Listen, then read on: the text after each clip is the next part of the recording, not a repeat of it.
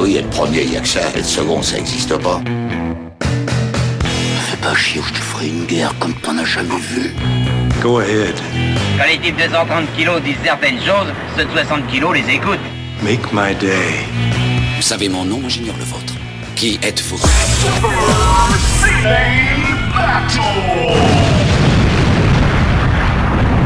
Le second, c'est un con. Super Ciné Battle, c'est le podcast où nous établissons le classement ultime du cinéma. Nous prenons vos listes de films que vous nous adressez pour les classer du meilleur au pire afin d'obtenir la liste ultime. Ceci est notre épisode 71. 71, comme les années 70 que l'on évoque, avec mon compère, le très écolo, Plugin Baby, alias Papa, Stéphane Boulet, comment ça va?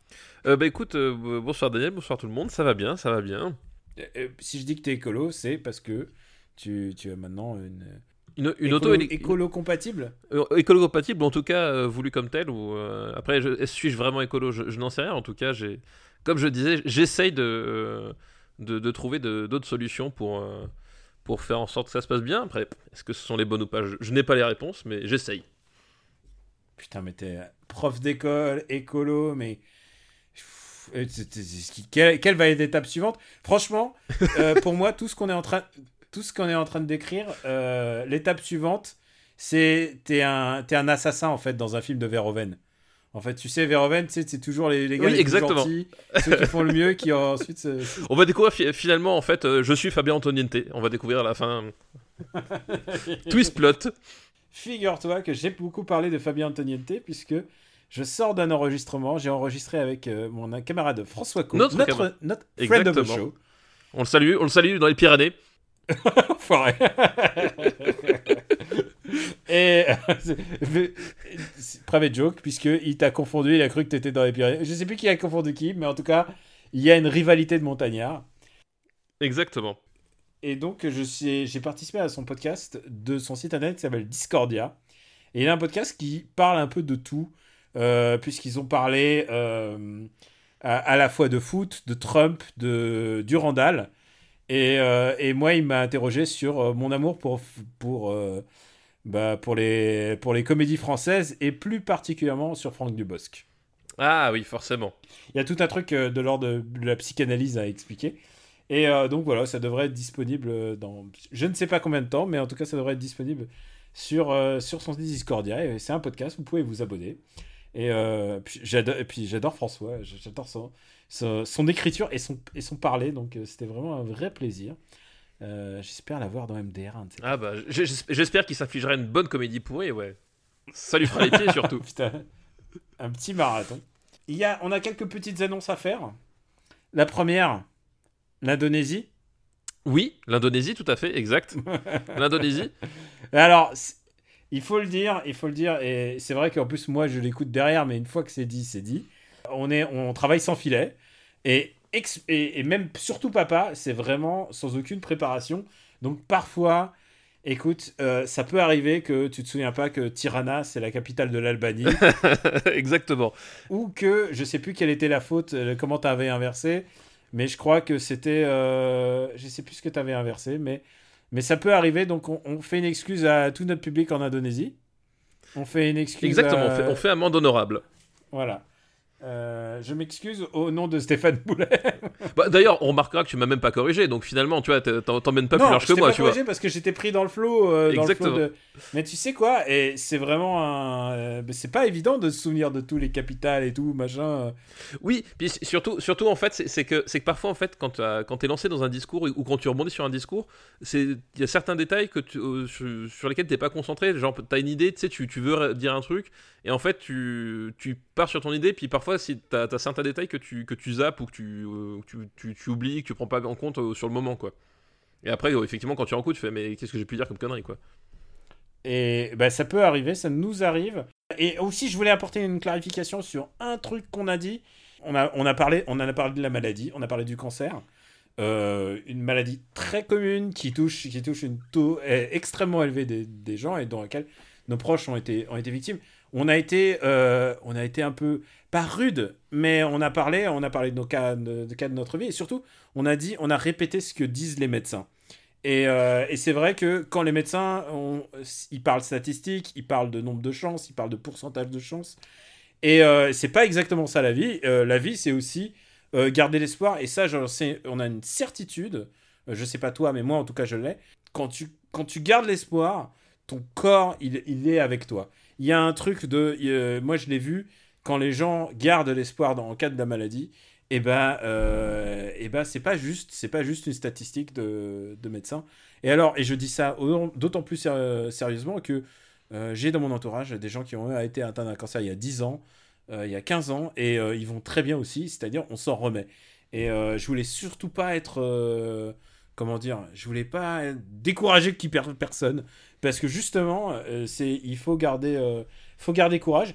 Et j'en profite pour, euh, on est là pour passer un bon moment. Enfin, moi en tout cas, parce que j'écoute ton avis et je rigole. Alors, alors, voilà, moi, moi c'est un peu difficile de passer un bon moment étant donné que je passe deux heures et demie avec toi, donc euh, c'est un peu, voilà, forcément c'est un peu compliqué, mais, bon, on fait ce, mais- on fait ce qu'on voilà. peut, hein, voilà. Je voudrais avoir. euh, on est là aussi pour apporter un peu de, de, de plaisir aux gens, éventuellement de leur faire découvrir des films qu'ils n'ont pas vues, ou peut-être qui ragent sur certains de nos avis. Mais on, aussi, on est, on est là aussi pour se, pour se soutenir. Donc je voulais juste euh, adresser ce petit message à tous les gens qui souffrent d'un truc, qui souffrent d'une maladie, et, et ça me touche vraiment beaucoup. Euh, Sauf à on- ceux je- qui jouent sur Xbox One parce que ça ils l'ont ils l'ont ils l'ont choisi et c'est bien fait pour eux. Voilà, c'est tout ce que j'avais à dire. Sais quoi, je voudrais en faire un, un jingle, ça va s'appeler Sauf les gens sur Xbox One. maintenant c'est dit, maintenant tu t'es excusé pour l'Indonésie. Bon, bah maintenant que maintenant que tout ça c'est fait là, qu'on a qu'on a un peu rectifié euh, nos, nos, nos erreurs, enfin surtout surtout les tiennes, hein, puisque finalement tout est de ta faute. Euh, euh, si on passait aux années 70, hein, on est là pour ça, non? On est là pour les années 70. Les années 70, c'est les années, les meilleures années de cinéma. Enfin, C'est un peu les meilleures. Arguably. Et, euh, et c'est des années qu'on adore, donc euh, vous savez comment ça marche. Trois films par liste. Vous nous les envoyez avec un titre si vous voulez vous la donner.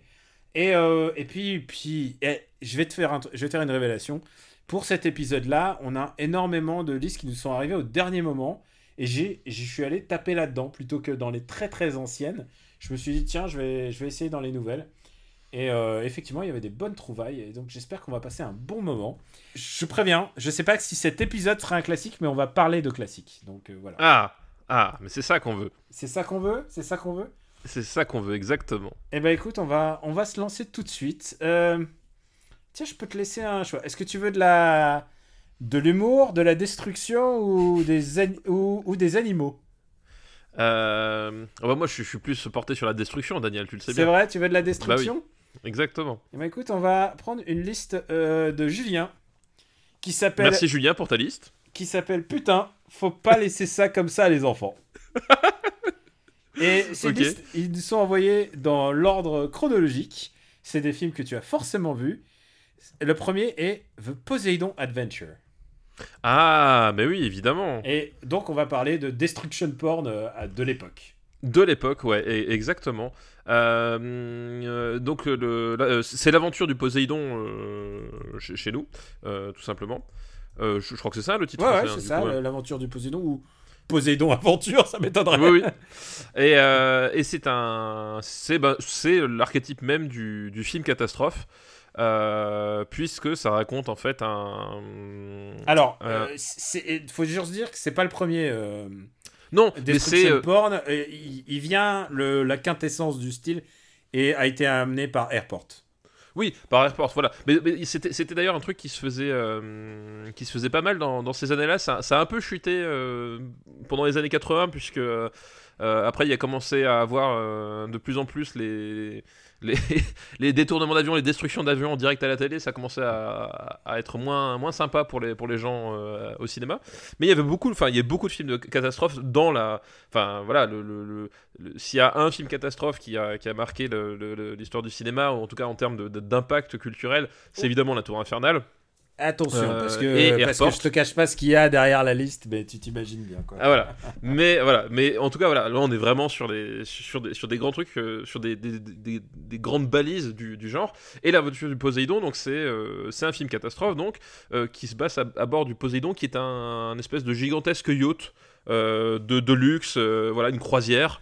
Euh, une croisière qui, qui, qui a lieu, alors je sais plus où est-ce que c'est, si c'est, euh, je crois que je sais, je sais plus c'est en, en quel, quel océan c'est, enfin on s'en fout un Ah, peu. c'est. je- Est-ce que c'est pas genre. euh, Je crois qu'il se dirige dans- vers la Méditerranée, mais ça m'étonnerait Oui, que crois- les, les vagues viennent de, de C'est ça, Méditerranée. parce que, Parce que voilà, je pense, pense pas que ça se passe en Méditerranée parce que vu les vagues, Les vagues. Qui, qui- qui sont au cœur du scénario, ça me paraît un peu, voilà, Ouais. un, peu- un peu probable. Euh, mais l'idée, c'est qu'effectivement, le, le- le- la croisière est Ah, interrompue. Attends, je viens de vérifier, ça se déroule en Méditerranée. Ah ouais? Ah bah écoute. C'est puisqu'ils sont en direction de la Grèce. D'accord, ils sont en direction de la Grèce. Bah écoute, ouais, bah écoute. J'ai envie de dire pas de chance, ils étaient là au mauvais moment. Ils étaient, ils étaient là le seul moment voilà, où, euh, où ça se passe comme ça. Euh, parce qu'en fait, effectivement, le, le- la croisière va arrêter de s'amuser qu'à partir du moment où. euh, Très bon, eh très, ben, très bon. ouais, voilà. T'as vu ça? Référence culturelle. Un raz de marée va, euh, eh ben, va retourner le bateau. Euh, et, euh, et du coup, tu, après, on va suivre en fait ben, une troupe de survivants dans ce bateau retourné. Et c'est là toute l'originalité du, du film c'est que le, le- le décor est sans dessus dessous. Au sens euh, littéral, il y, a- il y a des chandeliers au sol et euh, les escaliers euh, sont, sont, droits- sont à l'envers, etc. Enfin, il y a vraiment tout un, tout un jeu scénique qui, a- qui est assez rigolo à ce niveau-là. Et on va les suivre, et notamment euh, dans, ce, dans, le, Le meilleur Dans acteur du monde? bah, dans ces survivants, il y a Ernst Borgnine. Et Asborn in. Et, Voilà. et alors, pour ceux qui ne le connaissent pas, Dominique Santini dans Superwolf. Oui, Et, Est-ce que exactement. c'est pas la première fois qu'on parle de Ernest Borgnine, qui est un Non. peu mon acteur préféré de tous les temps? Bah non, on, on a parlé de New York 97. Ah, c'est vrai qu'on a parlé de. Ouais. C'est vrai qu'il jouait, eh ben, il jouait le. il jouait le, le, le cab, Ouais. le, le chauffeur de taxi. Ernest 97. Borgnine, mon père se foutait de ma gueule parce qu'il le voyait dans Supercopter, il me dit Mais c'est pas possible Ernest Borgnine, il a joué dans tellement de classiques. Il a eu un Oscar Oui, oui, bah oui. Bah, Il a eu sûr. un Oscar et, et il le voit dans. Il l'appelait il l'appelait le crétin en casquette rouge en russe. Kritin v Krasnei Kapki. Et c'est comme ça qu'il appelait cette série d'ailleurs. Il appelait ça la, la série du crétin en casquette rouge. Et je sais pas si c'est cette détestation de cette série qui a fait que je suis tombé amoureux d'Ernest Borgnine. Je trouve que c'est un putain d'acteur et, et, et en plus, si tu le vois en VF, euh, bah, c'était la voix euh, Henri Janik, quoi. C'était euh, la voix de Terry Savalas, quoi. Exactement. Excuse-moi pour Et ce à côté de- hein. Non, mais, mais évidemment, tu, tu fais bien. Mais à côté d'Ernest Borgnine, on a aussi euh, Gene Hackman, Mm. euh, qui, euh, qui, joue, euh, qui, qui joue le rôle du film, à mon Il sens. joue le jeune premier, presque. Non, il fait, il fait, le, il fait le, le révérend. Ah oui, c'est vrai. Il, il- il- en fait, et c'est ça, c'est ça que j'adore dans son rôle, c'est que, enfin, euh, Ernest Borgnine est génial, mais je trouve que Gene Hackman vraiment bouffe le film, euh, dans le sens où il a son, son, son rôle de révérend, donc il se pose en leader naturel, et en fait, il est, euh, il est, il est, il est pas du tout dans, dans un, dans un leadership euh, bienveillant. C'est vraiment le, le, le, le, type qui, qui, qui, qui, qui, tout de suite a enclenché le mode survie et qui, qui va tout faire pour essayer d'emmener le groupe et qui va, et qui va être là pour. euh, pour vraiment essayer de, de driver les, les, les gars, mais il leur, enfin, il leur met une espèce de pression tout le long du film. Et euh, il le joue à la Gene Hackman, donc euh, très, très présent, très, très charismatique. Quoi. Et, et puis, euh, c'est le début des, des grosses morts, euh, parce qu'il y a beaucoup de morts. C'est ça là, qui caractérise un peu Ah bah ces films, oui. c'est qu'il y a plein de morts, et pas forcément ceux que vous pouvez imaginer euh, en Exactement. le casting. C'est- ce que j'allais dire, c'est que l'intérêt du, du, euh, du, du- du film Catastrophe, c'est que euh, c'est devenu, euh, c'est devenu par beaucoup d'aspects un film choral. Et qui dit film choral dit qu'au bout d'un moment, ben, c'est pas grave si, si, si la grosse vedette meurt parce que t'as d'autres grosses vedettes à côté. L'idée, Mm. elle, est un peu, elle est un peu là. Et c'est que du coup, la, la mort d'une grosse vedette, ça peut être le moment fort du film. Euh, voilà, c'est pas ton sac- film. Il Voilà. s'est sacrifié, quoi. Voilà. Et effectivement, euh, il y a euh, enfin l'intérêt de ce genre de film, c'est que tout le monde peut y passer à tout moment. C'est, voilà, les, les jeunes ils pensent à Game of Thrones, mais les gars, on avait inventé ça bien avant. Euh, et tout le monde peut y passer à un moment donné. Et effectivement, il y a des, il y en a certains qui, il y a, il y a toujours en fait la, cette espèce de, de triptyque face à, face au danger immédiat entre la, la, la, la couardise, le renoncement et le Oui, courage en fait. Et, puis, et c'est là où tu vois vraiment, genre, on, on- on- on délimite un peu l'humanité, c'est-à-dire les courageux, les lâches. C'est pas forcément les lâches qui sont les. Qui, enfin, tu vois, c'est pas forcément Oui, voilà, que tu t'attends de l'héroïsme et tout ça, quoi. Voilà, exactement. Et, euh, et, euh, et, et voilà, et t'as toujours cette espèce de- d'étude de caractère qui va se qui va se greffer en fait sur, euh, sur la survie parce que voilà, c'est ce genre de situation va révéler le meilleur ou le pire des gens euh, selon, euh, selon, les, selon les circonstances. Et, euh, et effectivement, le, le, le personnage de Gillian Hackman va, va, va avoir une aura voilà, enfin, qui, qui, qui est assez, qui, qui, assez, qui assez, assez imp- impressionnante et assez imposante. Et à mon sens, c'est vraiment, c'est vraiment, ce- moi j'avais adoré ce film-là pour ce personnage-là parce que je le, je, je trouve qu'il t'embarque vraiment dans le film et que tu, tu, tu le lâches pas. Et il y a une vraie si- opposition entre lui et Ernest. Oui, il y a, bah, il y, a, il y, a, il y a tout, il y a, voilà, il y a tout ce jeu justement sur, euh, comme je disais, il, il a, il, il est pas du tout dans le, dans le paternalisme ou dans le, ou dans la bienveillance. Au contraire, il, il- vraiment, il essaie de les pousser. Et au bout d'un moment, forcément, il y en a qui se demandent, mais euh, pour qui il se prend, tu vois Et t'as as tout ce côté-là entre ceux qui, qui se disent que c'est pas forcément une bonne façon de faire, mais oui, mais si. Euh, voilà, c'est qu'est-ce que, qu'est-ce que tu fais? Est-ce que tu le fais pour lui? Est-ce que tu le fais pour le groupe? Euh, Et il y a tout ça qui se met en place. Et effectivement, quand t'as un espèce de alors, face à face, le mot est un peu, un peu fort parce qu'on on n'est pas dans un western et puis euh, ça, ils finissent pas par se, par se taper dessus dans une baston de 10 minutes, mais vraiment cette espèce de, de tension, enfin de, de- voilà, de tension sous- sous-jacente entre deux acteurs de, cette, de ce calibre-là, ça se refuse pas quoi. Euh, avant de revenir euh, juste sur deux trois points qui m'intéressaient sur ce film, euh, c'est un film qui a marqué un peu son époque parce qu'il était à la fois considéré comme efficace, mais en même temps comme très camp. C'est-à-dire, il est tellement over the top que euh, au bout d'un moment, c'est ridicule. Il y a une grande partie de- du film qui est un peu ridicule parce que le film, au bout d'un moment, bah, t'as le bateau qui. C'est un, cube de Tetris, quoi. Au bout d'un moment, ça, ça ressemble plus à rien. Normalement, Exactement. on l'a vu. Tu vois, euh, James Cameron, il a essayé que ça soit réaliste et, et tu vois, ça, tu vois la brisure. Là, c'est genre, euh, c'est comme une boule de flipper, comme dit la chanson. Ça n'a aucun sens. Ce qui se passe à l'intérieur, normalement, ils devraient tous être morts depuis deux heures.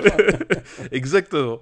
Et pourquoi aussi c'est un film culte, ça j'ai appris ça un peu plus il y a, il y a récemment, c'est que il, était très populaire dans la communauté gay comme un film crypto-gay. Euh, à cause de, de son sens de la, de la fashion. Par exemple, euh, si tu te souviens, Ernest Borgnine, il a une espèce de euh, il a une espèce de dessous rose. Tu vois, il y a vraiment un truc. euh, les, toutes, les, toutes les nanas, elles, sont, elles ont des. Elles, ont des. Comment ils s'appellent euh, Elles ont des super fashion de 70s.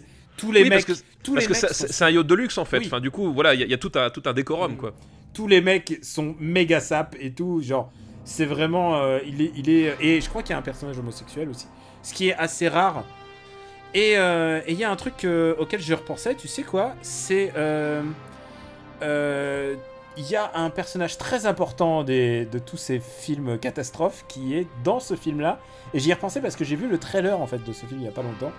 Ouais. Et c'est Young Leslie Nielsen qui joue un tout petit rôle de capitaine. Oui, c'est vrai, exact. Et genre que Leslie Oui. Nielsen commence presque sa carrière là-dedans. ça, ça me fait bizarre. Leslie Nielsen que vous connaissez tous pour la série des Naked Guns. Et y a-t-il un flic pour... euh, Y a- a-t-il un flic et voilà, exactement. et, et sans parler de, de Airplane, Airplane, euh, Airplane et Airplane 2. Bah oui, Puisque, bah oui, puisque il est le vaillant. euh, Est-ce que c'est le du pilote en plus Euh, oui, je crois que ça Ou doit Je sais plus. Je sais plus. Je- je sais plus. Ouais, ouais, enfin, Euh, Je sais plus. Enfin, oui. En tout cas, je non. sais qu'à un moment, il faut, il vomit des œufs dans le 2. Oui. je, sais, je sais plus exactement, mais Je sais c'est. plus. J'adore tellement ces films. Je- Si, je crois que c'est le pilote, hein, il me semble, dans Airplane, Ouais, quand ouais. même. Il me semble. Enfin, pas l'autopilote. Non, pas, pas l'autopilote. Non, non, ça, c'est l'autopilote, euh, voilà. Voilà. Et, et un autre petit détail, c'est que euh, c'est euh, aussi euh, les musiques assez connues, en fait, des petites ritournelles, à savoir euh, de John Williams. Ah oui, c'est vrai, c'est John Williams. John euh, Williams, qui en fait a une méga longue carrière avant Star Wars, en fait. Oui, bah, euh, il, il avait fait deux trois trucs avant aussi. euh, Bah, à part, à part Jaws, j'entends, euh, il a fait quand même, il a fait quand même beaucoup de beaucoup de films, quoi. C'était c'était même pas son Star Wars, c'était même pas peut-être son dixième film, quoi.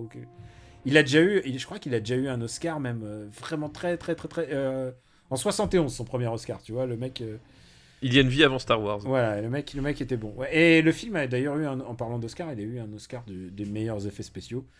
Qui, Euh, ouais. ce, qui, ce qui peut se comprendre en 1900, c'est quoi C'est 72, 73, 72, ouais. Ce qui, ce qui peut se comprendre parce qu'effectivement il y y a un côté vraiment impressionnant, mais c'est- c'est plus, enfin moi c'est vraiment plus l'utilisation des décors que- qui m'avait marqué. euh. Ah bah, bah, surtout, c'est un peu. euh, Là, je viens de rejouer à Castlevania, tu sais, le moment où tu les donjons. Ah oui, Et, et Ouais, c'est euh, tellement ça. c'est tellement. C'est- exactement ça, ouais. Ah bah, tu marches sur le plafond. Et il y a, y a beaucoup de scènes de s'ils se pètent la gueule euh, à travers les vitres, tu sais, dans les vitraux euh, du toit, en fait. Exactement, ouais, tout à fait. Et exactement, pas oui. du tout logique, mais euh, par, par moment. Mais- mais, Mais, mais, en, mais en termes de suspense, ça fonctionne en Ouais. fait. Enfin, c'est, c'est, ça qui est, qui, qui, qui, qui est assez, qui est assez amusant. Mais met- c'est vrai que. Ouais, vas-y. Non, mais je, je- voulais juste dire en fait que. Voilà, que, qu'au- que, qu'au- qu'au-delà du film catastrophe, je trouve que le film tient encore assez bien la, la route. Euh, parce que, bon, euh, l'a dit, il y a des invraisemblances, il y a des. Il y a- y a des grosses ficelles, mais euh, je- voilà, je- vraiment le, le côté, le, côté, que- qu'est-ce qu'on fait fa- dans ces situations-là, qu'est-ce qu'on fait face à l'autorité aussi, et, et, et le, personnage de Gene Hackman, comme j'ai dit, est révérend, ce qui est pas, C'est pas anodin. c'est pas anodin, c'est-à-dire que dans un naufrage, des, des gens qui sont guidés par un révérend pour, pour, le, pour le salut, euh, c'est pas anodin comme, euh, comme choix de personnage et comme caractérisation. Ce Surtout de- quand tu connais la fin. Tu sais ce qui se passe Voilà. à la fin. voilà. Et ce que, ce- ce je veux dire, et ce qu'il y a d'intéressant, c'est que euh, on a ce côté, ce côté-là, parce que Ernst, Ernst Borgnine, il fait le, il, il est quoi? Il est, il est officier de bord, je crois, hein, quelque chose comme ça, je sais plus. Ou non, le, non, c'est pas lui qui est officier de bord, lui, il est. Mais il est avec sa femme, non? Non, le, on- oui, Ernst Borgnine, c'est un des convives avec sa femme, voilà, exact. Euh, Ah, attends, est-ce que c'est. mais- est-ce que c'est. Oui, c'est avec sa femme, ouais.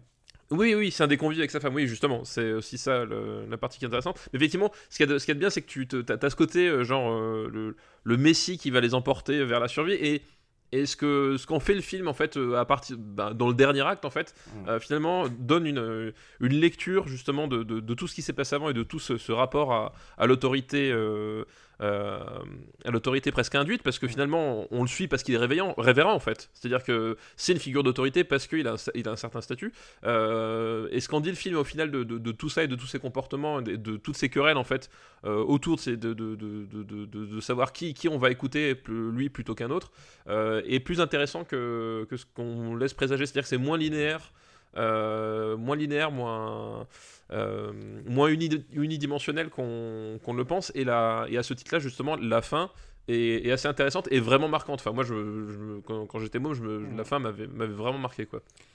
Où est-ce qu'on va le classer? Alors, Alors, euh, et je te- en te rappelant qu'on a, on a quand même euh, d'autres films catastrophes. Euh, voilà, c'est ça. Euh, Et, et, et- que, et que le marbre est, est impartial et juste. Voilà, Ouais. et d'une justesse euh, à toute épreuve. euh, Où est-ce qu'on va mettre euh, je le verrai pas euh, en termes de plaisir cinéma. Je parle juste en plaisir cinéma. Ouais. Au-dessus de Godzilla versus Mecha Godzilla. Attends, où est-ce qu'on l'a mis celui-là? Euh, à quelle place? 79e. 79e Euh, Genre entre Godzilla et, et. Et, et Zardoz Voilà. Euh, Ah, moi je le mettrais quand même au-dessus de Moonraker, personnellement. Au-dessus de Moonraker Putain, je préfère quand même revoir Moonraker 15 000 fois, quoi. Eh bah écoute, on, on le met en dessous de Moonraker alors. D'accord. Mais au-dessus de Hanzo Oui, en dessous- euh, au-dessus de Hanzo. ouais. Attends, on parle d'un film où il y a un mec qui se tape la bite. Alors, admettons, on le met en dessous de Hanzo, mais au-dessus de Godzilla versus D'accord, ok, voilà. Ok, D'accord, voilà. J'ai sauvé grâce à la bite à Hanzo. oui, et rappelons-le, Hanzo se punit la bite pendant. Il se donne des coups et, Il s- et, et il se donne des coups et il doit, et il doit surtout euh, résister à, on- la, à la douleur. et on le voit dans le film. hein, je tiens. je tiens- Oui, oui, c'est. Et je crois qu'il y a, y a d'autres scènes de torture dans les suivants en plus. Oui, non, bah, c'est c'est la, la signature, c'est Ouais. la signature de Hanzo the Razor, oui, euh, évidemment. Ce que je te propose, c'est les deux films suivants, on va les faire en groupe parce que on les confond presque. Donc, euh, plutôt, que- plutôt que de dire ah, on s'arrête et on va en parler de l'autre, on va les faire en même temps. Ils sont sortis la même année. Il y en a un qui est sorti en novembre et un qui est sorti en décembre. Et un tel Oula. carambolage, je crois que c'est jamais arrivé au cinéma hollywoodien depuis euh, le- les volcans. Tu sais, il y avait Volcano et Dante's Peak. quand même- oui, genre à- et, et, et pic de Dante, ouais. Ouais. En France, on a eu ça avec euh, les, la, guerre- la, la nouvelle guerre des boutons et la xème guerre des boutons qui se sont carambolés à deux mois après. et ben là, là c'était le volcano exploitation. Là, c'était la destruction exploitation. C'était en donc euh, je crois novembre. euh, J'avais vu les dates. Novembre 74, c'est earthquake, dit tremblement de terre. De- Tremblement de terre, oui. Et- Titre euh, ju- judicieux. Et 74 aussi, mais décembre, c'est The Towering Inferno, la tour Montparnasse infernale. Alors, je pense qu'on peut. Non, la tour infernale tout court. Ah, la tour Montparnasse. T'as dit la tour Montparnasse. je le garde. je le garde. Évidemment, enfin, je veux dire, c'est normal de se gourer avec, avec un nom aussi bien que la tour. Et en plus, c'est quoi la tour Montparnasse C'est pas beau. C'est normal que tu, tu associes. non, mais elle est vraiment pas belle, la tour Montparnasse, on est d'accord. Euh, la tour Montparnasse est un. euh, après, moi, j'ai pas beaucoup d'affection avec énormément de quartiers de Paris, donc si Mm. tu veux, oui, je veux pas te dire que c'est très joli, ouais. Alors, on fait gaffe à nos blagues parce que, évidemment, on serait tenté de dire que c'est un drame qui s'est déroulé à Los Angeles. Ça peut. euh, évidemment, on a des vannes toutes trouvées. On va pas les faire, n'est-ce pas, papa, s'il te plaît? On, on va- on va se, on va se retenir, on va se retenir, on va essayer en tout cas de se retenir. Et ah, tu sais, ah, juste un truc, c'est que euh, il y a un truc, un problème récent en fait avec tous les films catastrophes et tout le, le, cinéma presque, j'ai envie de dire, de SF. C'est le moment où il y a le carambolage avec la réalité. Mais c'est que l'offre de loisirs est tellement énorme aujourd'hui, que ce soit les dessins animés, les séries, les films, euh, tout ce que tu veux, les œuvres de fiction, que forcément il y a un moment où tu vas parler d'un truc, où il y aura un, un- où euh, il y aura une fiction et qui va mettre en scène quelque chose qui va se produire dans les moments qui vont suivre. C'est inévitable et donc euh, c'est pour ça que ça me fait penser à un jeu japonais qui s'appelle euh, euh, qui s'appelle euh, Disaster, Disaster. Days of Crisis, ouais. Des- ouais, je sais plus SOS machin, mais en, en japonais c'est Zetai Zetsumaitoshi et il devait sortir juste avant que il y ait le tremblement de terre plus tsunami de, de mars euh, 2011 et du coup bah ils ont été obligés de le reculer et tout ça. Mais en même temps, tu sais quoi, il serait sorti avant, pendant, ça aurait rien empêché. C'est juste que parfois il y a des mauvais, des mauvaises coïncidences. Bah, t'as de mauvaises Voilà. et puis, et puis, t'as- puis tu, tu vois finalement c'est très transitoire parce Mm. que on, on- on parle de ça, mais euh, le, le 11 septembre 2001, euh, ils, ils- ils ont, ils ont attendu que, que Spielberg mette les, les pieds dans le plat avec, euh, avec la guerre des mondes, et après ils se sont dit bon bah c'est bon, hop, on se lâche, et puis on a vu ce que ça donnait là. Enfin je veux dire, le destruction porn euh, actuel. Euh, Enfin, et sans commune mesure avec, avec ce qui se faisait avant, parce que justement il y a un impact de la réalité que, au bout d'un moment, ils sont dans une espèce de logique de il faut faire encore plus impressionnant, Mm. et surtout il faut, il faut que ça, ça ait l'air tellement énorme que, que, que, que ça fasse oublier les, les tours jumelles, quoi. Mm. Et euh, tu, tu, voilà, tu, ce, rapport-là est très très étrange. Enfin, Il y, y a vraiment des trucs à analyser sur, euh, sur le rapport de, du cinéma hollywoodien avec la, la volonté de dé- détruire des, des- des centres-villes, quoi. Et euh, bah, donc là, c'est la destruction de quasi-destruction de Los Angeles au suite d'un tremblement de terre, toujours avec le même euh, setup, c'est-à-dire des grands acteurs. Ouais, il y a George Kennedy, Euh, Il y a George Kennedy, mais surtout il y a Charlton Heston, Ava Charlton Gardner. Heston, Et il y a Richard Roundtree aussi. Il y a non Richard Roundtree. Ça, c'est le truc le plus incroyable. Genre, euh, qu'est-ce qu'il est fou Oui, foutre euh, là-dedans Bonjour, y- bonjour, il y a Shaft qui est là. Qu'est-ce qu'il fait Shaft qui est- il y a Qu'est-ce Shaft que tu fais là qui est, qui est victime d'un tremblement de terre. Alors, ce qui est intéressant, c'est que les deux, euh, c'est après Airport, ils se sont dit, il faut en faire, faut faire ça, quoi. Mais du coup, il y a eu la bataille à la production, quoi, puisque le Towering Inferno, euh, bah, il, est, il coûtait plus cher, il y avait a priori plus de stars, plus de stars que Charlton Heston, quand même, tu t'imagines Et Ah bah, euh, la- ouais, la tour infernale, euh, oui. Ouais, la tour Infernale- la tour c'est c'est débile, Voilà. débile le nom. En, en termes de stars, oui, Et on, donc, on va dire coup, le ils casting sont après. dit, il faut qu'on le sorte avant, quoi. Et encore, il y a eu, euh, il y a eu des joint ventures entre, entre Century Fox pour celui-là. Je crois que c'est Century Fox et Warner Bros. Et euh, ah non, ça c'est une. euh, putain, il faut, faut pas les confondre, quoi. Il y, a, il y en a un qui appartient à une, il y en a un qui est Warner Bros. Century Fox, c'est Towering Inferno. Oui, c'est ça, ouais. Et ils se sont mis ensemble pour le parce que avec des histoires de rachat de scénarios, tandis que celui-là c'est une Universal Pictures. Euh, c'était vraiment la querelle de celui qui y arriverait le premier quoi. Ouais, Et ouais, exactement. Earthquake est moins intéressant. Bah, Earthquake est, est- est moins intéressant, euh, ne serait-ce que, en fait, il paye euh, quelque part son, euh, son, son ambition. Euh, je quand je dis ambition, c'est pas euh, mettre Richard Roundtree dans une combinaison en cuir jaune et, jaune et noir. hein. Euh, c'est l'ambition de montrer la destruction à l'échelle du centre-ville, alors que la tour, la tour infernale a, a- a un lieu beaucoup plus, beaucoup plus cadré, qui est donc, euh, qui est donc une tour. Et euh, ce qui fait que le, même si, si le- la tour infernale a coûté plus cher, rendre crédible en tout cas le- le- les tremblements de terre à l'échelle de, toute une ville, euh, surtout dans ces années-là, c'était enfin c'était déjà se mettre plus de bâtons dans les roues que faire ça à l'échelle d'un immeuble qui peut être reconstitué en studio quoi.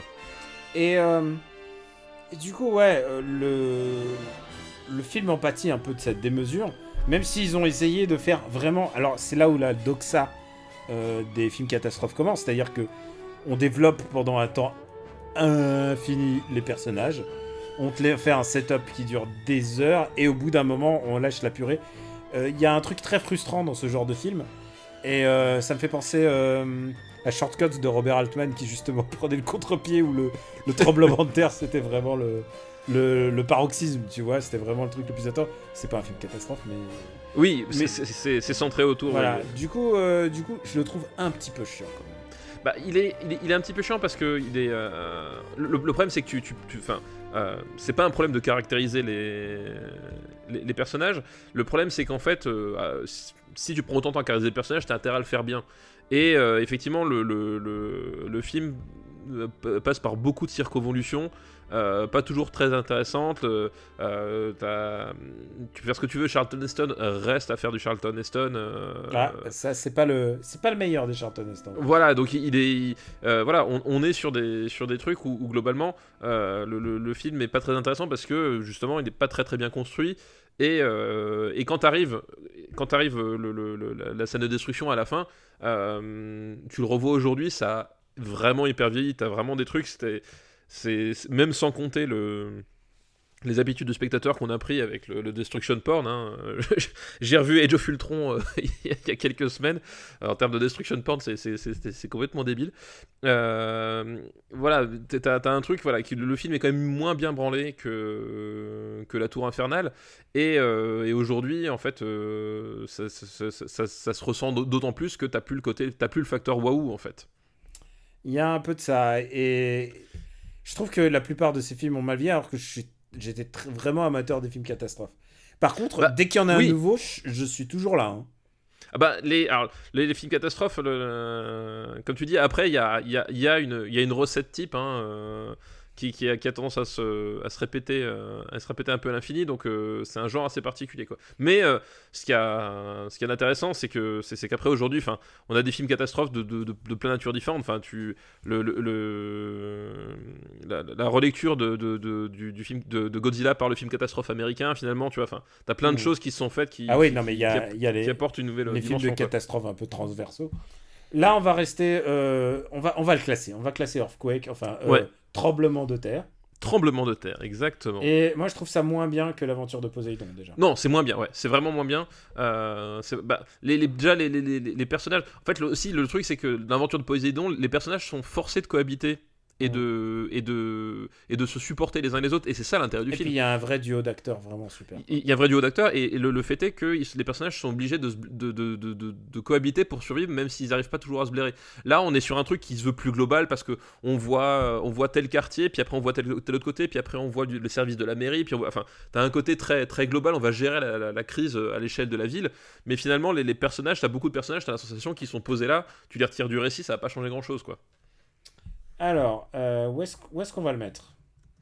Alors, où est-ce qu'on va mettre le tremblement de terre?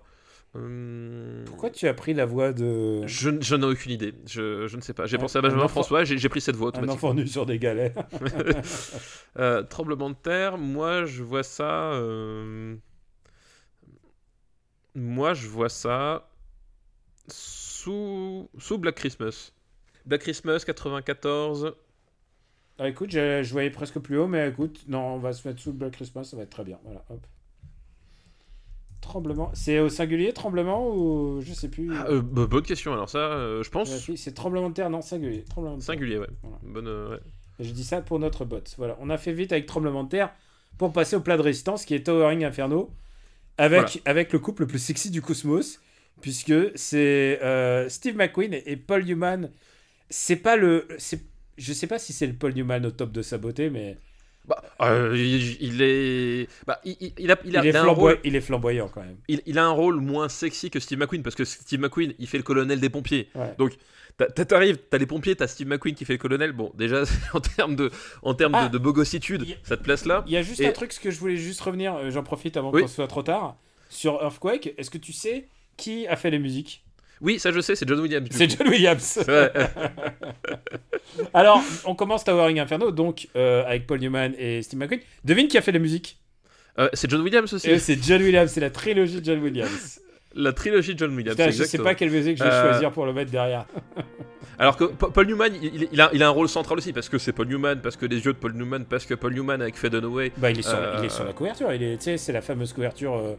Enfin, sur l'affiche Oui, euh, bien sûr, noire, sur l'affiche. euh, noire Et puis, avec en les plus, deux têtes de chaque côté. Comme dit, il est en couple avec Faye Dunaway dans le film. Enfin, tu vois, euh, voilà, c'est- c'est- je- voilà, ça place quand même le, le- le truc. Est-ce que tu peux Et, faire euh, plus iconique à ce moment-là? je, je ne sais pas, surtout qu'en plus, le, le casting derrière, euh, t'as William Holden qui joue dedans, t'as Fred Astaire, Fred Astaire, t'as Richard Chamberlain, Richard Chamberlain, t'as Robert Wagner, t'as euh, Robert Vaughn aussi, Robert qui- Vaughn, et, qui et alors, dedans. un petit jeune qui débute, c'est O.J. Simpson. O.J. Simpson, voilà, exactement. O.J. Simpson qui va devenir la coqueluche des médias quelques années plus tard, mais pas forcément de.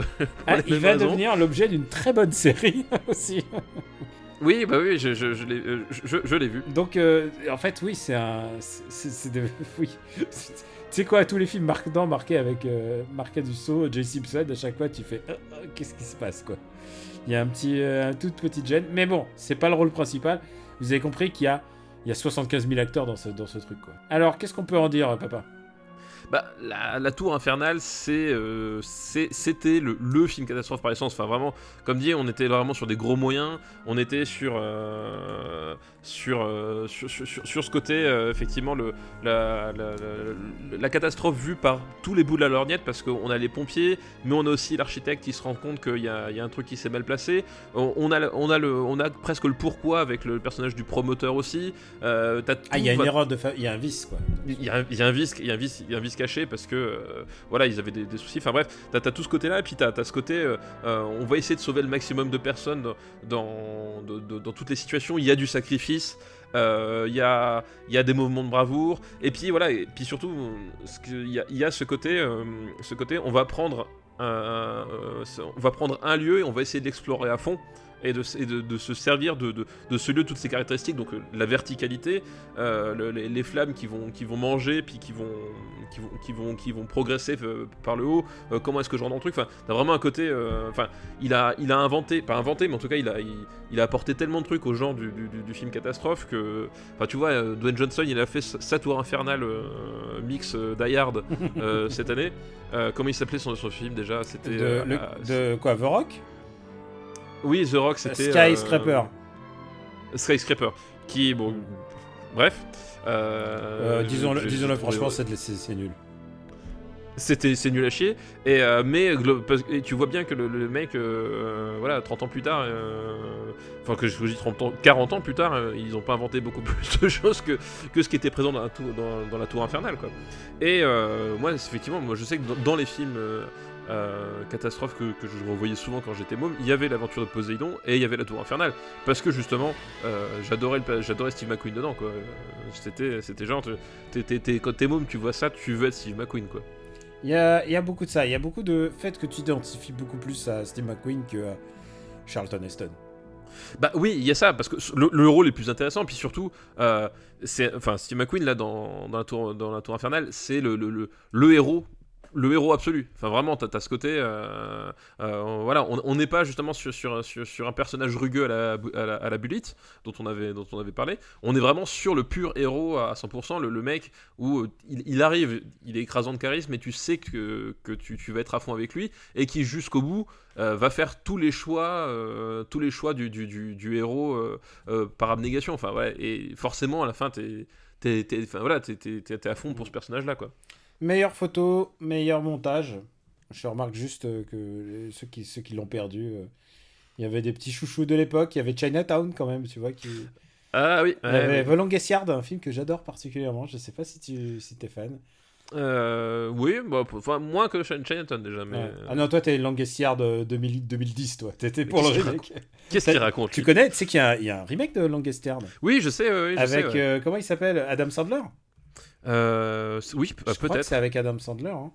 Ouais, ça, doit- ça doit être. euh, ça- mais je, je- je n'ai pas vu le remake, hein, donc Voilà. euh, je ne peux pas te. Je, je ne peux pas te t'en dire plus, mais. Disons-le franchement, s'il y avait qu'un seul, euh, y avait qu'un seul classique du, du film, du film catastrophe de cette époque, à part Airplane, ce serait peut-être Tower. Airport, attention. Euh, Airport. Confonds pas. Ah putain, ça va être compliqué. Tour Montparnasse infernal, Airport. Évidemment, tout ça n'est pas le, fr- le, le fait de. Le fruit du hasard, hein, Ouais, oui. Ils ont été parodiés euh, parce que justement, euh, Airport et la tour, la tour euh, infernale ont été parodiés parce que euh, justement, ils, ils sont tellement emblématiques de, de leur genre respectif que euh, si tu veux parodier les, les codes, t'es obligé de revenir à, à ces films-là. quoi. Euh, et à choisir entre les deux, moi j'ai toujours préféré euh, La Tour Infernale. parce que je trouve que la, sensation de danger est plus prégnante en fait. Vraiment, le, le- le- tout le jeu sur le, le feu était vachement impressionnant Mhm. pour l'époque. Et je trouvais les personnages aussi plus, plus attachants. Enfin, euh, Paul Newman qui va, qui en fait pour- pourrait, à- à- parce que lui il, est architecte, hein, Paul Newman. J'adore les architectes. Mon père est architecte. J'ai énormément de respect pour les architectes. C'est pas ce que je suis en train de dire. c'est juste pour dire que dans le contexte du film, en fait, c'est le type qui pourrait se barrer parce que il en a l'occasion, mais qui va au contraire décider de rester. Tu vois aussi. Enfin, vraiment, t'as as, des personnages qui sont, qui sont très forts. Et euh, dans le cas du film héroïque, alors euh, on peut reprocher à la Tour Inf- in- Infernale euh, d'être euh, une caricature de, de, de, de- de film héroïque. Bon, certes, oui, c'est le propos du film en même temps.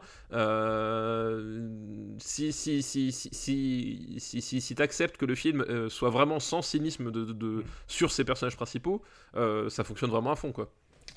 Euh, bah écoute, classons-le, je te propose.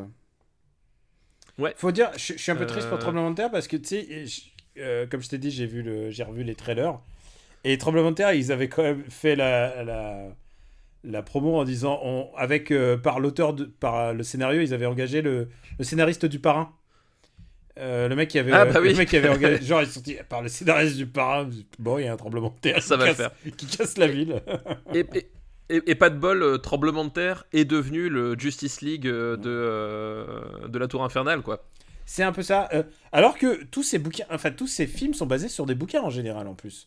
Euh, Towering Inferno est basé sur The Tower, mais en plus euh, souvent, c'est ça qui est très bizarre, c'est que il y avait des suites, il y avait toute une exploitation. Là, je- je- est-ce qu'il n'y a pas une suite de Towering Inferno?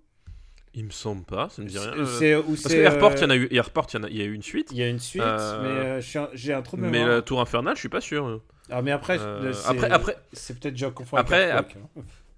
Euh, après, l'astuce aussi, c'est que euh, euh, la, la Tour Infernale, tu t'es même pas obligé de te faire chier à faire une suite. Enfin, suffit de faire un, un, un- un espèce de faux remake euh, non assumé, ça marche très bien. Enfin, je veux dire, voilà, tu. Oui, c'est pas, c'est pas un universe. le- Voilà. C'est pas le, le Destruction Porn Cinematic Universe. Exactement. où est-ce qu'on va le mettre?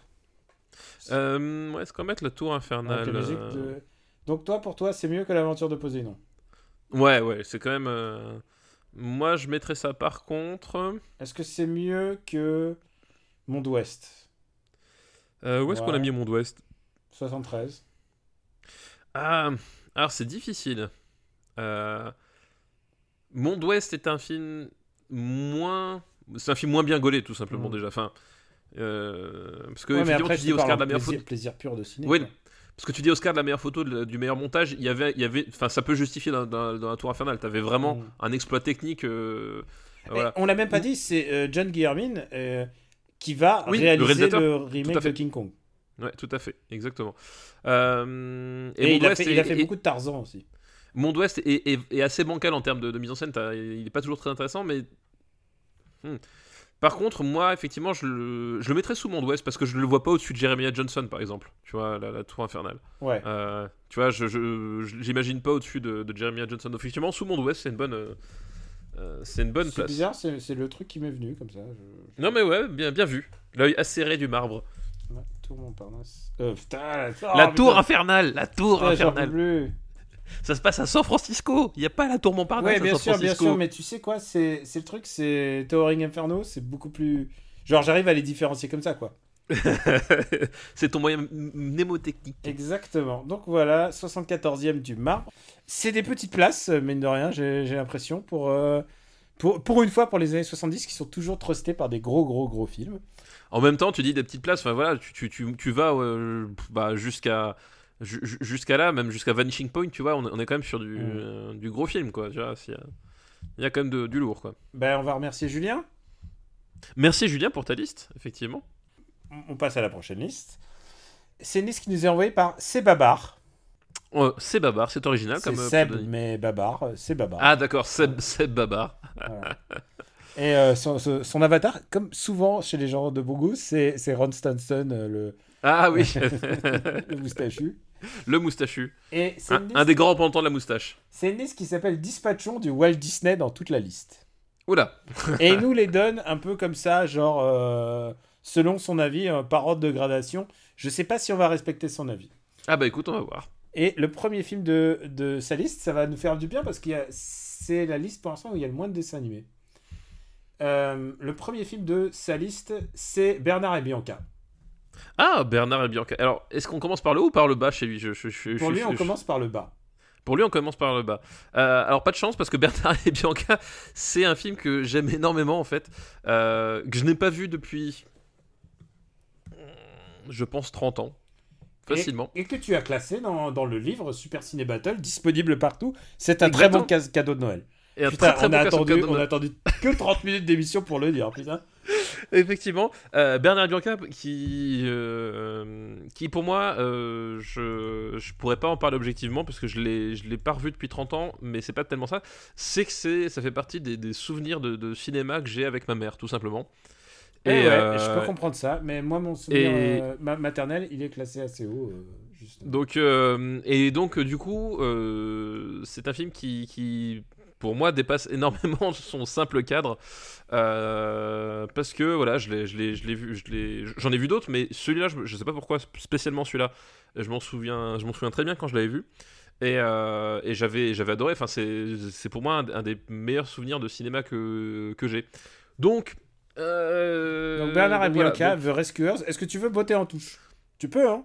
Non, non, je, non, je veux pas botter en Moi- touche, et bah, moi, bah, je ça fait partie des. Ça, ça fait partie des. euh, comment s'appelle des, des variables du marbre.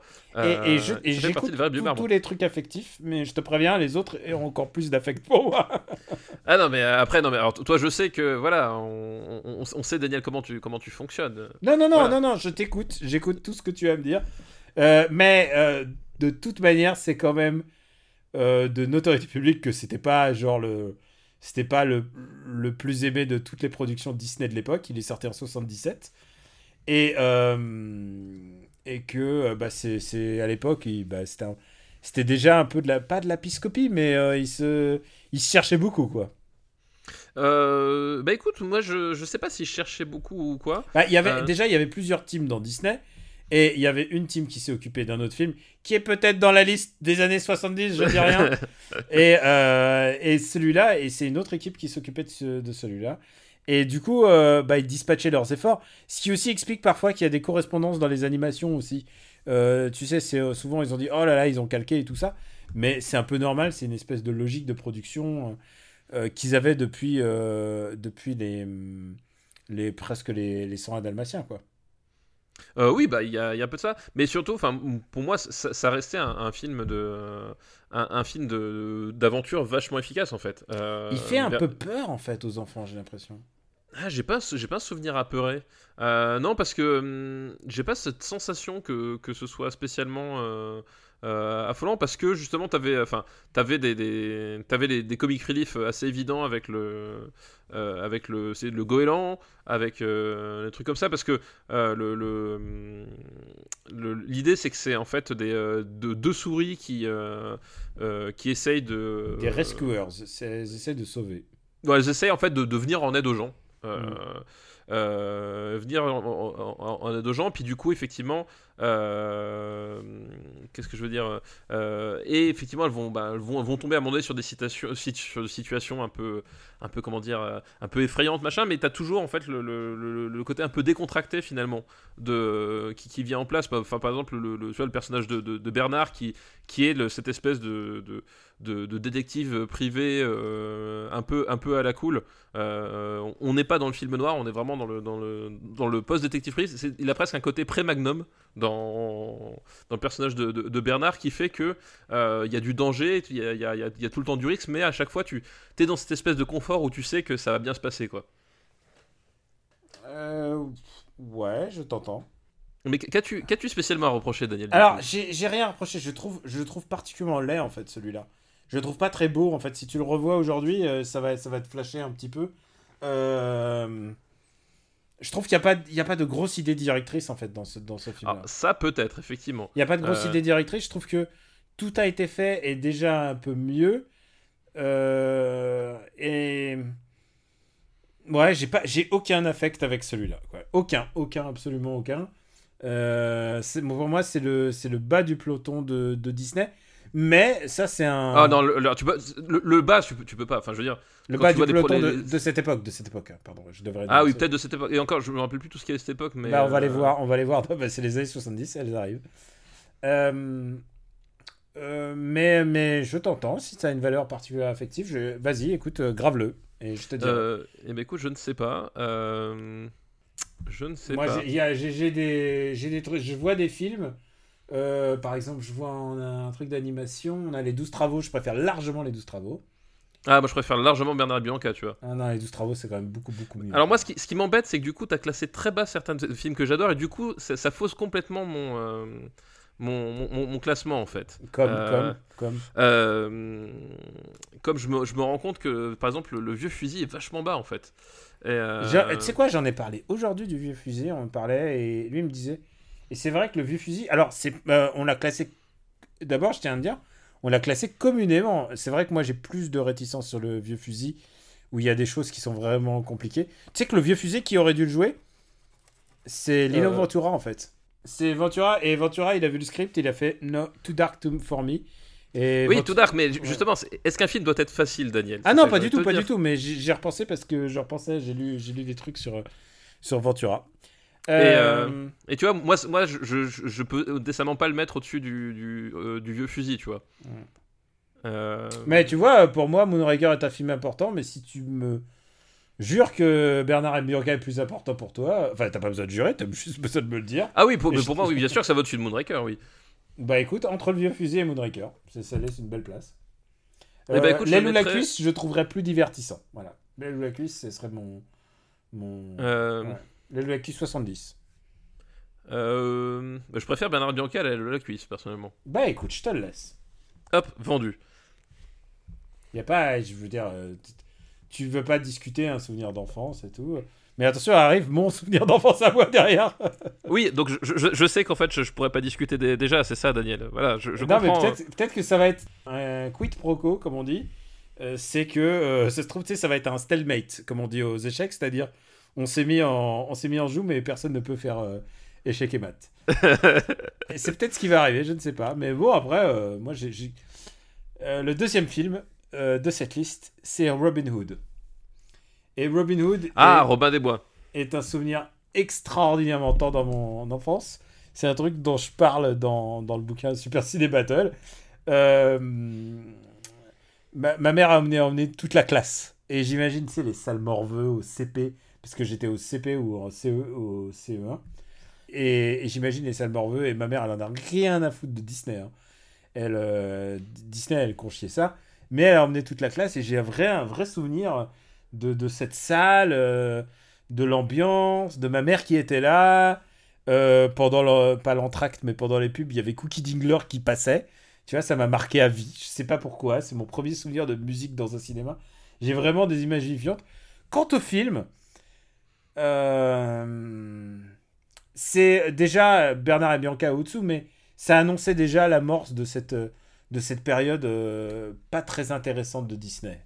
C'est-à-dire, Bah, en fait- c'est-à-dire euh, pour un, moi, j'ai- un, j'ai un- une approche vraiment de, petit- de petit garçon à l'époque, et je me disais putain, mais il, il, il tire pas beaucoup à la- à l'arc en fait pour un mec qui s'appelle Robin des Bois. Et bah, en fait, moi, le, le- le problème que j'ai. Enfin, euh, je, je trouve que c'est un meilleur film que Bernard et Bianca, euh, parce que moi, je, je sais garder mon obje- objectivité, mais surtout, le, le vrai problème qu'avait euh, Robin des Bois pour moi euh, à l'époque, et je pense pour moi toujours aujourd'hui, c'est qu'en fait, quand, quand j'étais petit, je voyais, je voyais pas tellement l'intérêt du film par rapport au film d'Errol Flynn, en fait. Il y a aussi ça, c'est que c'est que c'est qu'on on- on est vraiment dans une on est vraiment dans une dans une transcription euh, d'Errol Flynn euh, kid friendly en fait. Alors déjà que les films d'Errol Flynn ne sont pas spécialement euh, enfin je veux dire c'est des films qui sont destinés à, à tout public déjà. Mhm. Mais du coup moi je, je déjà quand j'étais môme je, je comprenais pas l'intérêt de, de- de remplacer Errol Flynn par un renard en fait. Et, euh, et c'était un truc qui, me- parlait pas du tout. Alors, ils sont pas du tout dans la même décennie, Mm. heureusement. Mais euh, moi, le, le- on parlait de la dernière séance, bah, je crois que c'était de- l'épisode précédent. Ouais, j'en remettrai euh, plus la musique, c'est fini. Euh, mais mais la, la, dernière- enfin, la dernière séance, c'était aussi les, c'était les films d'Errol Flynn. Enfin, pour moi, c'était c'est vraiment le, le truc. C'était t'avais avais deux choses. T'avais John Wayne d'un côté et Errol Flynn de l'autre. C'était à peu près les, les deux visages que tu t'attendais à voir à un moment donné dans la soirée. Et, euh, et j'adore les films d'Errol Flynn. J'adorais ça. Euh, et voilà. Et je voyais pas le, le- remplacer euh, Flynn par un renard. Bon, Par un c'est- qui tire pas beaucoup à l'arc, qui se Ouais. bat pas beaucoup à l'épée. qui, qui, qui se bat beaucoup, pas beaucoup l'épée. je- euh, voilà, je voyais pas le, je voyais pas le truc quoi. Alors, c'est vrai que Robin Hood, c'est une des, de mes icônes d'enfance aussi. C'est une icône que j'adore, j'adore Errol Flynn aussi. Mais j'ai envie de te poser une question. Il y a le Robin Hood euh, d'Errol Flynn, il y a le Robin Hood Kevin Costner, il y a le Robin Hood de Russell Crowe, il y a le Robin Hood de Disney. Où est-ce que tu places euh, le Robin Hood de Taron Egerton? Voilà, le, le Robin Hood de Taron. Tu sais, tu sais que. euh, tu Qui sais que- sort fin novembre tu sais Il sera peut-être sorti alors où on passe cet épisode.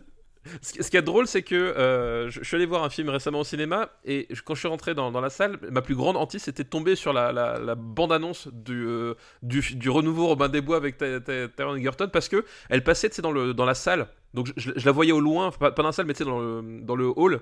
Et je la voyais au loin sans le son. Et je me suis dit, putain, j'espère que je vais pas me la taper. J'espère que je- Et par chance, je ne l'ai pas eu. Donc, euh, donc ça c'était fait, mais Ah, J'aimerais tellement aller le voir. Avec toi, ça pourrait être tellement, gérer, être tellement génial. Et, moi, je me suis posé la question est-ce qu'ils vont faire un univers partagé avec le King Arthur de, de Guy Ritchie? Ah putain, tu, tu- tu l'as vu le King Arthur de Guy Ritchie? Mais bien sûr, évidemment que je l'ai vu. Qu'est-ce que c'est génial Bah, merci Jude Law, en fait. C'est le seul truc qui m'a empêché de pas dormir, quoi. Euh, Merci jeu, j'ai envie de dire, euh, il y a merci David Beckham. Il y a David. Ah oui, Il y a c'est David vrai. Beckham en caméo. C'est vrai, il y a David Beckham, ouais. Parce que Voilà. tous les meilleurs acteurs d'Angleterre sont là. Et cette fin qui se termine, putain, on dirait sous le calibre, mais mal La, la- fait. la fin, c'est sous le calibre. La fin, c'est sous le calibre. A- a- Avec effectivement la- les, les moyens des cinématiques de, de Soul Blade hein, à l'époque. hein, voilà, c'est 97. Comment il s'appelait l'acteur déjà? C'est Charlie Hunnam. C'est le. Ce mec-là est, est- est super bon acteur quand il. Quand il... C'est- le mec de Sons of Anarchy en fait, donc moi forcément ça restera toujours. euh, C'est le mec de Lost City of Jack Z. Steller. C'est le mec de Lost City of Z. Aussi, ouais, tout à fait. Grand, grand, euh, grand film des années 2010. Et je tiens à rappeler que les années 2010, ça arrive très très vite. on n'est pas loin des 400 jours là. C'est vrai, on n'est pas loin des 400 jours. Mais bref, revenons-en à, Robin des Bois, euh, euh, le dessin animé. on s'égare. donc, euh, Donc, ce dessin animé adorable, euh, mais mais un peu vide en fait. Je- Alors, un peu vide. Je trouve que le, le méchant, donc Le, shérif- le shérif de le Nottingham. shérif de Nottingham, est en loup est, est génial. Oui, le, le de Nottingham est, est- est- est- est assez, euh, assez mort. Alors, il y avait aussi un autre truc, et, et je pense que c'était une convergence, c'est qu'à l'époque, je lisais une bande dessinée, c'était Robin Dubois. Que connaissais Non, C'est. Robin Dubois, c'était euh, c'était par les mêmes auteurs que Léonard, euh, ou en tout cas le même dessinateur. Ah d'accord, ok, d'accord. Oui, ça me dit quelque chose. Et, euh, et tu vois, j'avais, moi j'avais le choix entre Robin Dubois, qui était la version complètement débile et absurde, où, euh, Sheriff Nottingham, c'est un espèce de, de, de rouquin. De, de rouquin avec une calvitie euh, à moitié amorphe. Et Errol Flynn et en fait je, voilà j'arrivais pas à placer le Robin des Bois de Disney entre les deux quoi. Je, je, pense mon, mon cœur penchait force soit vers la BD soit vers le Errol Flynn mais le, j'ai- j'ai- moi c'est par exemple Robin des Bois j'ai, pas un très grand affect avec ce film je pense qu'il est qu'il a une meilleure réalisation technique parce que de moi dans souvenir c'est un film qui est très coloré qui bouge bien. Euh, mais euh, voilà, je, je, ouais, je vois pas, je voyais Écoute, pas l'intérêt. J'ai une infinie tendresse pour ce film, mais moi aussi je sais regarder raison. Euh, Exactement. voilà. Euh, où est-ce qu'on va le mettre? Euh, bah moi, tu vois, ça- pour moi, ça, ça va pas au-dessus du vieux fusil, c'est impossible quoi. C'est le vieux fusil Parce Ouais. que. Et tu sais quoi? On vient de dire à quel point on aime ces films-là, mais je suis pas sûr. euh, Je je pense que je préférais revoir le, le vieux fusil. Eh bah tu vois, Je pense, mais même, je pense que je préfère revoir les 12 travaux d'Astérix parce que je sais que je vais plus me marrer. Bah tu vois, tu vois, voilà. Du coup, Comme on, quoi, on en est. hein. parfois le, Ouais. le marbre. Enfin, non, pas parfois. Le marbre tombe juste. Le marbre, mais c'est la raison d'être du marbre. Le marbre et, et la justesse incarnée, au-dessus de la baie sanglante quand même. D'accord, mais c'est vraiment pour te faire plaisir. Mais la baie sanglante a quand même beaucoup d'avantages, à savoir une James Bond girl. Oui, voilà. Et, et, et, et, et des scènes de- d'interpénétration, j'ai envie de dire. Ah oui, putain, oui, c'est vrai. Je, je- je vois ce que tu, je vois très bien. J'espère qu'il y a beaucoup de gens qui se sont rués sur euh, peut-être YouTube pour le choper. Ah, mais je crois qu'en plus. Ouais. Il, il- il est pas ressorti, la baie sanglante C'est le Ah genre oui, de, oui, de c'est film à vrai, c'est ressortir. vrai que c'est le genre de film. Oui, parce qu'il y a une grande, grande activité sur les films d'horreur. Ouais, euh, italien. Mais si vous voulez vraiment l'épisode du film d'horreur, c'était l'épisode précédent. Si vous voulez les, les films catastrophes, c'est celui-là. Euh, dernière production, euh, on remonte encore un peu dans le temps, même réalisateur que Robin des Bois, c'est The Aristocats. Le, Ah, le les 25e. Aristochats. Et c'est le dernier film euh, Seal of Approval Walt Disney avant qu'il meure. Ah, c'est c'est- c'est celui-là, d'accord. Il est mort, euh, et le mec est mort en 66 et le, le film est sorti en 70. D'accord, Ouais. ok. Donc Et, effectivement, euh, c'est ouais. le, le dernier, euh, le dernier vrai, quoi. Alors non, c'est pas le dernier vrai parce qu'il n'était pas là pour la, pour Oui, la mais- ouais. mais après, on sait tous que euh, Walt Disney en tant que réalisateur, c'était, euh, enfin, je veux dire, euh, vous, vous êtes au courant que Walt Disney c'est juste une signature et que et qu'en fait il a, il a pas réalisé tant de films que ça? Tu, tu veux dire que, que Walt Disney, c'était le Hans Zimmer de la réalisation de dessins animés, c'est ça? Je veux dire ça, oui, je veux dire ça. je veux Alors, dire, tu, il- tu- tu dis que c'est le même réalisateur qu'Aubin des Bois, mais du coup, c'est aussi le même réalisateur que Les Aventures de Bernard et Bianca, en Ouais. fait. Non, par contre, il savait mettre en scène. C'est-à-dire, euh, il n'avait aucun don pour le dessin. Tu sais, même si tu le vois sur les vieilles, sur les vieux, euh, vieilles, vieilles photos où il fait genre, il dessine un, un Mickey, en fait, qu'un assistant a dû lui filer et il donnait le dernier coup de crayon. Mais, mais par contre, et ça, c'est un truc vrai, c'est que Disney, il mimait tout le, il mimait tout l'épisode, quoi. C'est-à-dire, il mimait euh, complètement tout euh, ce que faisait Mickey dans le, dans le short movie. Euh, et il arrivait à te mettre dans la peau, à te raconter le, le, le Il- film. il le- et en fait, il le faisait à la De Funès. Il te defunaissait le film, c'est exactement il, ça. il- il le faisait à la De Funès, quoi. Euh, les Aristochats, euh, j'aimais pas trop quand j'étais petit. Et pourquoi? Parce que c'est des, des chats. Et j'ai pas de. Ah ouais, mais je suis pas t'as vraiment chat. tous les défauts de la Terre, c'est ouf. Hein. C'est vraiment un truc Non, de mais alors, les gars, voilà. Le truc, c'est que, euh, à nos amis auditeurs, il y en a un d'entre nous qui est team chien. Il y en a un autre qui est team chat. Voilà, c'est tout. Alors, et, et je vais invoquer Benjamin François dans ce débat. Ah non, Euh, Benjamin et- François. Et, invoquer, invoquer sa, sa- sa voix par procuration, qui, lui qui est Team Chat, euh, voilà, devant l'éternel. Non, mais, non, mais je, je, je dis pas que c'est la meilleure team. C'est juste que c'est la team qui m'apporte le plus de plaisir. Et, et là, on est en- là, le concept est simple. C'est des chats euh, qui chantent du jazz. C'est des chats qui chantent du jazz et, euh, exactement, c'est exactement ça. Et, euh, le- l'idée, c'est qu'en fait, le- il y a, une histoire que l'on on, est sur une bande de chats, comment s'appelle, de, chats des beaux quartiers, qui va se retrouver euh, plongé dans la rue et qui va devoir se qui va devoir en fait ils, ils vont rencontrer O'Malley qui est un Mm. qui est un chat de gouttière qui va les qui va les guider euh, à travers cette espèce de, de monde interlope en fait parce que c'est ça en fait c'est la, découverte en fait de euh, d'où les aristochats c'est la découverte des, des aristocrates du, du peuple qui va qui va voir comment les, veines de la de la ville euh, battent euh, à longueur de temps alors qu'il ne, le voit jamais et qui va découvrir du coup tout ce monde et puis on va, passer par des galeries de chats voilà des, chats de gouttière un peu un peu fêlés dans, dans, tous les sens et, euh, et, moi, c'est un film que j'aime beaucoup parce que, déjà, un, ça parle de chat. Euh, mais de deux, il y a, y a un truc euh, qu'on- qui, est un peu dans la continuité du, livre de la jungle, par exemple, c'est que euh, c'est un film qui swing. Vraiment, ça balance. ouais. C'est les musiques sont Ça vraiment balance. chouettes et je me suis. Les musiques sont vraiment géniales et, et, et on n'est pas, enfin, si vous mais on n'est pas dans le, euh, parce que après les, les Disney qui enfin, les Disney qui chantent, c'est, une, signature, mais il y avait, un- truc qui, m'a toujours limité, par exemple, euh, dans Blanche Neige, c'était les chants de Blanche Neige, je les- je les- je les- je les ai jamais, j'ai jamais trouvé en dehors de- de- du chant des nains.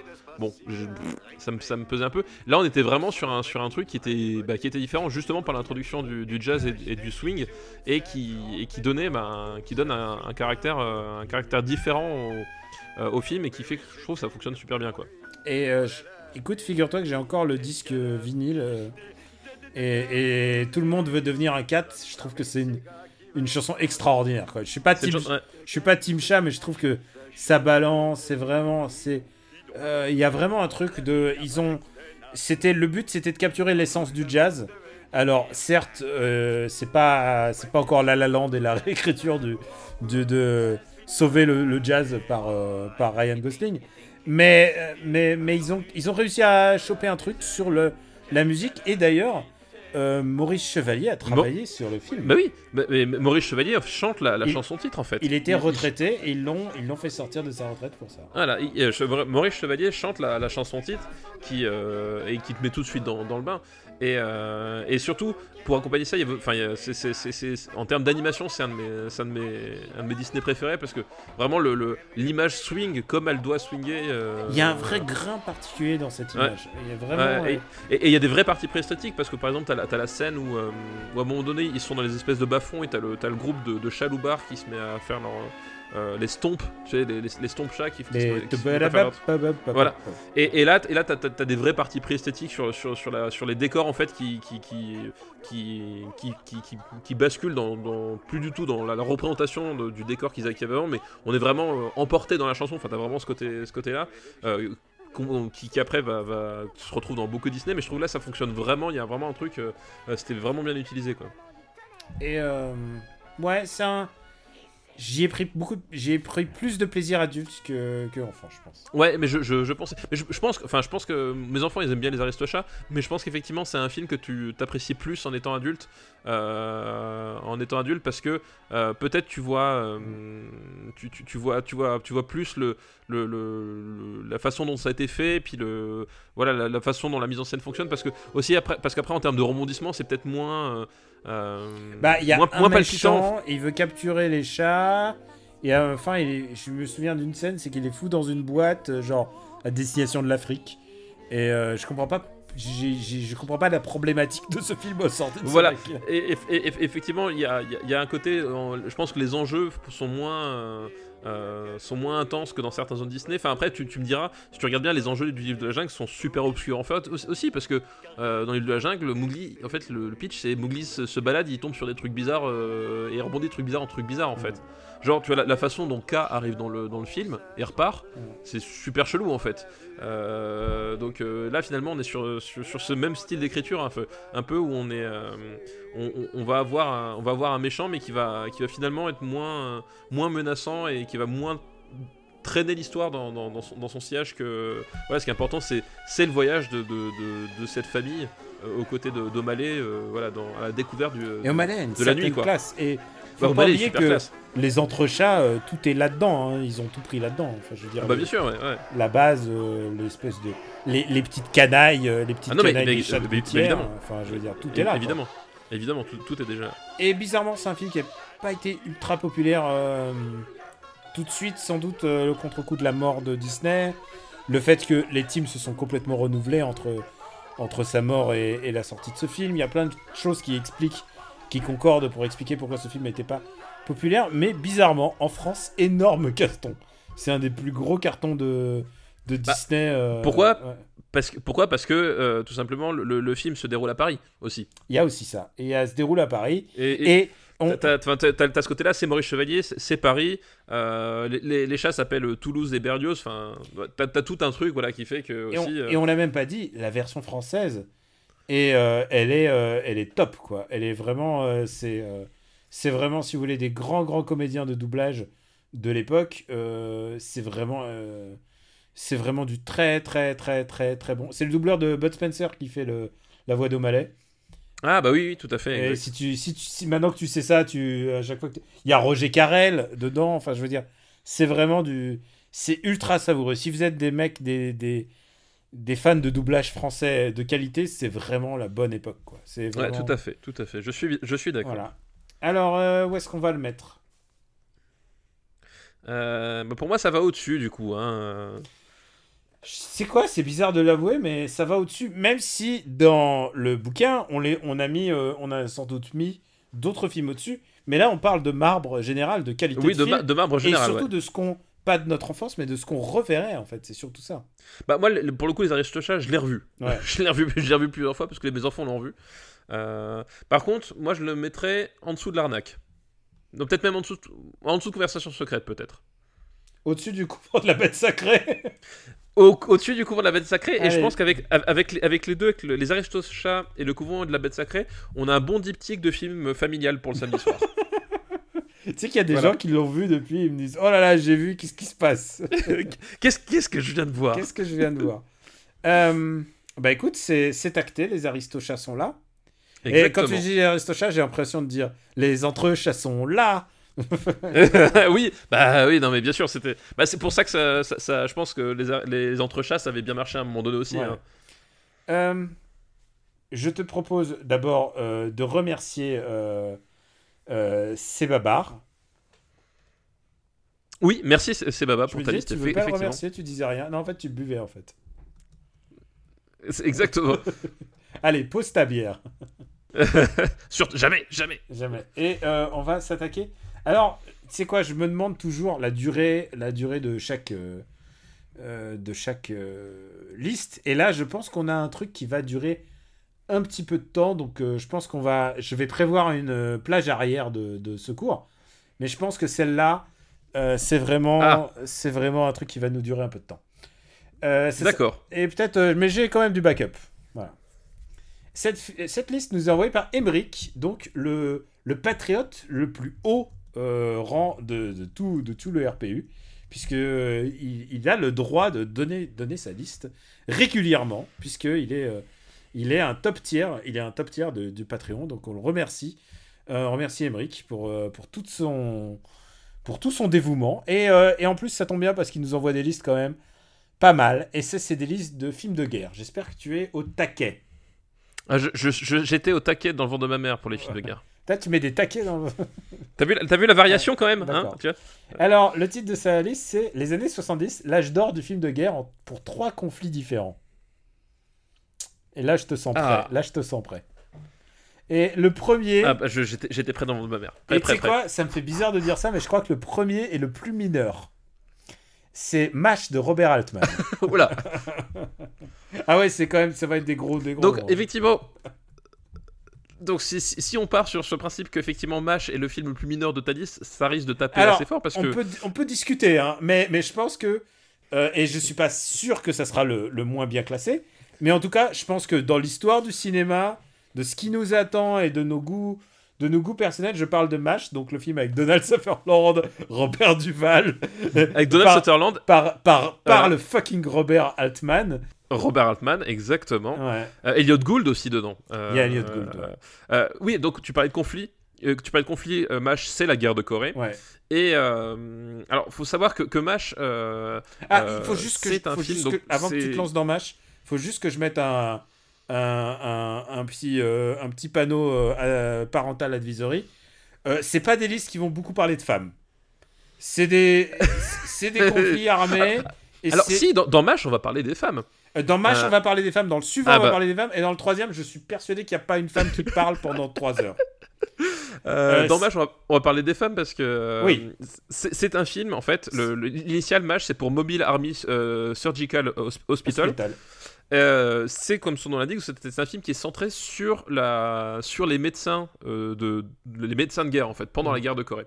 Euh, et en fait, Et en fait, Comment dire il parle de la guerre de Corée, mais en fait, quand tu parles de la guerre de Corée, ça veut dire la guerre du Vietnam, en fait. hein. Bah, ça veut, dire. ça veut dire la guerre du Vietnam parce que effectivement, euh, la- la- la- la- ça- on est en 1970, euh, on- la guerre du Vietnam a encore lieu et on est vraiment pour le coup en plein cœur du conflit, c'est-à-dire que on, la guerre du Vietnam c'est- démarre au milieu des années 60 et se poursuit jusqu'au milieu des années 70. Et euh, l'idée au début c'était on va on va booter les on va booter les, les communistes. Ça démarre en 65 je crois la guerre du Vietnam dans mon souvenir. Mm.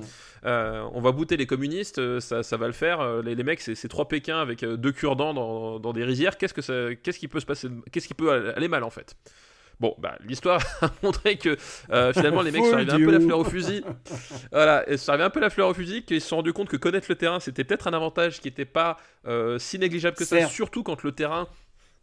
Tu peux Voilà. mettre tout l'argent je- que tu. Excuse-moi, je vais juste finir. Voilà, ta phrase. Tu peux mettre tout l'argent que tu veux dans la guerre, c'est pas ça qui va te la faire gagner. Voilà. Et c'est exactement ça, c'est-à-dire qu'effectivement, euh, là on était sur le, sur sur le côté, l'Amérique chute, et, et- et vraiment, enfin, en termes d'histoire contemporaine américaine, la guerre du Vietnam, ça a été un, ch- un- un- un changement brutal euh, pour toute l'Amérique. Et en plus, ça coïncidait avec la, fin du mouvement hippie, donc la, la fin du Flower Power. Enfin, il y a vraiment tout qui se mettait en place à ce moment-là. Et euh, la guerre du Vietnam, surtout qu'en plus, c'était la, la guerre où ils se sont dit, on va mettre le paquet niveau propagande et niveau, euh, et niveau news. En fait, c'était la, la première guerre qui était, elle n'était pas en direct parce que il y avait pas Mais y encore avait des techniques, mais l'idée elle était là. Oui, voilà, l'idée elle était c'était qu'il y avait des journalistes, il y avait des journalistes qui étaient sur place et des jo- journalistes qui étaient en plus mandatés par l'armée. C'est-à-dire que euh, avant, quand t'avais la- quand t'avais des journalistes, quand t'as des journalistes sur un conflit, c'est des journalistes qui bossaient pour la rédaction et qui allaient, euh, qui allaient chercher les informations que finalement on voulait pas laisser sortir du conflit. Là, c'était l'inverse. C'était, ils voulaient que les informations sortent du conflit par la voie officielle parce qu'ils étaient persuadés qu'ils allaient écraser les Vietnamiens. Chose qui s'est pas produite.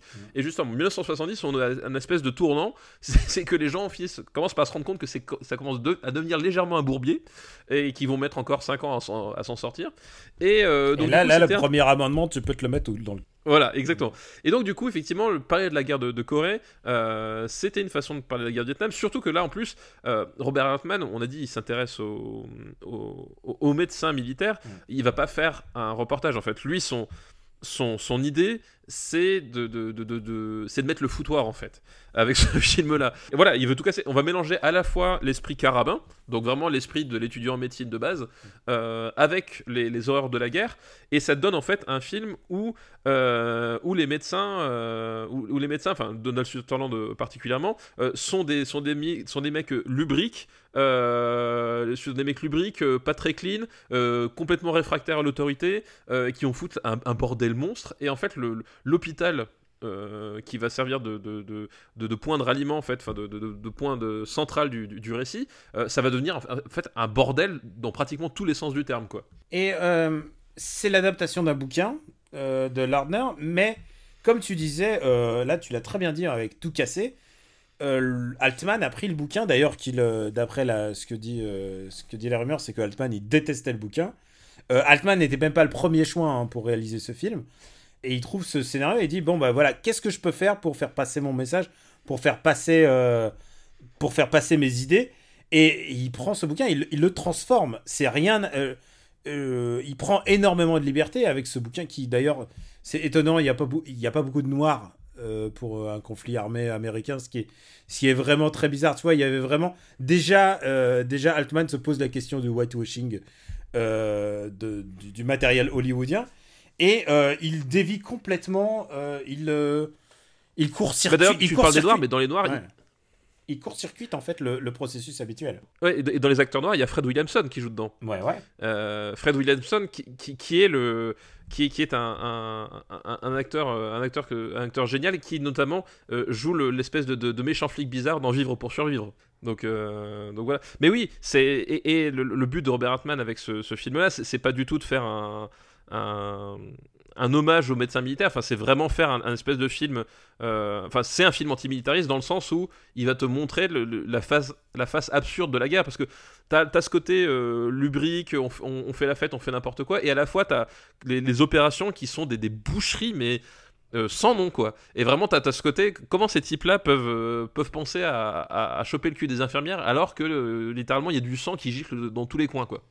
ça met un peu le, le point sur les i sur toute cette euh, génération de films de guerre euh, réflexifs donc, qu'on a évoqué euh, dans un épisode précédent. Je me demande si c'est pas même le précédent. C'est que la guerre du Vietnam donne à, à tous les réalisateurs américains et en plus avec le nouvel Hollywood, lui donne l'occasion d'exprimer une opinion divergente. Et c'est là justement qu'après des années de macartisme, il y a vraiment une scission entre, entre la politique et Hollywood. C'est-à-dire que tout d'un coup, on peut faire des choses qui vont à contre-courant, tout en faisant partie des majors, euh, parce que ça, c'est clairement euh, c'est un film de major. Euh, tout en... C'est la Fox, hein, c'est la Fox, Fox. hein, qui fait ça. Mais euh, tu peux aller à contre-courant du moment que tu as une vision de réalisateur. Et je veux dire, on va le voir dans les autres, dans les autres films dont on va parler tout à l'heure. Je veux pas teaser. Non mais oui, ouais, tu, tu bah, très bien, tu fais tr- très bien de le rappeler, c'est que ça, c'est que euh, récemment j'ai fait la remarque à, à- à un collègue de, de Gamecult en fait euh, que sur une personne qui qui qui qui qui, qui, qui opposait le, le blockbuster et, euh, et film d'auteur, enfin c'était dans le cas du jeu vidéo, mais bon l'idée est la même, qui qui, qui, qui qui opposait le blockbuster qui a un système de financement et, euh, et travail d'auteur qui est en fait un travail artistique en fait. Et effectivement les années 70 ont ceci de particulier, c'est c'est que euh, le, le, pouvoir aux artistes. Et on le voit bien effectivement comme tu, le dis euh, c'est un film de guerre donc forcément ça implique des moyens, euh, moyens conséquents. C'est un film de la Fox euh, mais pourtant c'est un film effectivement qui va qui va bah, qui va pas prendre de gants, là pour le coup ça, c'est une expression qui, qui se porte bien, qui va pas prendre de gants, qui va, qui va chercher à bousculer son auditoire, qui va chercher à apporter une réflexion qui va à l'encontre de ce que le, le pouvoir officiel essaye de, essaye de, de- de- faire croire à longueur de temps. Enfin, voilà, effectivement, le, le cinéma américain, hollywoodien, spécifiquement à ce moment-là, est une arme. Euh, et euh, et c'est d'ailleurs pour ça que le nouvel Hollywood va chuter par la suite. C'est qu'au bout d'un moment, les mecs, ils se sont dit, bon, ces mecs-là ont trop de pouvoir, enfin, trop de pouvoir. On, s'entend, mais l'idée c'est que euh, si, on peut limiter qu'on peut reprendre la main sur, sur, sur, ces trucs et faire, en faire en sorte que ce soit, ce soit, ce soit moins un, bordel de libre penseurs, autant le faire quoi. Mais à ce moment-là, en 1970, là, les, les vannes sont ouvertes et Robert Altman, il se fait, il se fait plaisir. Enfin, je veux dire, il, massacre l'image de, l'armée américaine euh, en long, en large et en travers. Quoi. C'est, vraiment un travail de, de destruction euh, systématique, massif et, euh, et, jubilatoire aussi. Clairement, il est antimilitariste. Et toute l'ironie, tu sais quoi, puisque je m'étais intéressé aux Oscars, ce film, MASH, a eu la Palme d'Or, donc à Cannes, mais par contre, aux Oscars, il l'a perdu.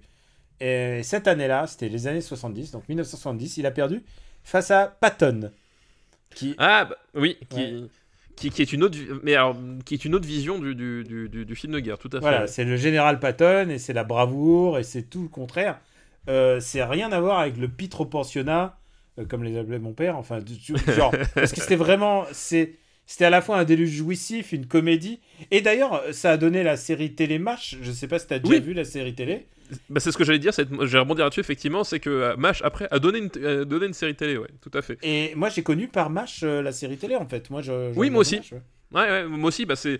euh, bah, euh, c'était euh, c'était à l'époque où, euh, où avoir des, des, des, des vidéos, enfin, c'était pas aussi. Il y avait pas moins d'offres, et puis t'avais certains films comme ça que tu. Enfin, moi, MASH, je l'avais jamais vu, et j'avais découvert la J'avais commencé par découvrir la série, je sais plus, ça passait sur quoi Sur. Euh, euh, Il y avait que trois chaînes. Hein. Ouais, oui. Ou C'était Peut-être sur c'était rediffusé sur la 5, tu sais, genre. euh, Oui, parce que moi je, je l'ai pas vu à l'époque, parce que même, la, même si la série, c'est pas, ça doit être fin des années 70, donc j'étais pas encore né, mais quand c'est rediffusé, ouais, ça, ça a dû passer sur euh, peut-être la 5, ouais, à la, la rigueur. 5, ils ont une tête à avoir rediffusé Mash. Ils, ils ont une tête à diffuser match, la 5, effectivement, mais je, suis plus sûr. Pour le- ceux qui nous écoutent, la 5, euh, c'était la chaîne de Berlusconi, mais ils avaient un Oui. stock hallucinant de séries américaines dont personne dont personne d'autre ne voulait, et ça nous a donné évidemment euh, Airwolf, Supercopter, euh, Street Hawk, enfin toutes les meilleures séries des années 80 avec des Oui, véhicules. Puis même, même avant, enfin, moi, le, la 5, je- je- j'adorais, c'était euh, les aventures de Papy Wellington, là, les têtes brûlées. Ah, les têtes brûlées. Euh, Est-ce que c'était la 5 ou la 6 Pour moi, c'était la 6. Non, il me, il me semble que c'était la 5, ah, je sais plus. Ah, Euh, je Hogan's. Heroes, on parle. Euh, alors, je, je ne connais pas. Ah non, Papy anglais. Bowington, non, t'as raison.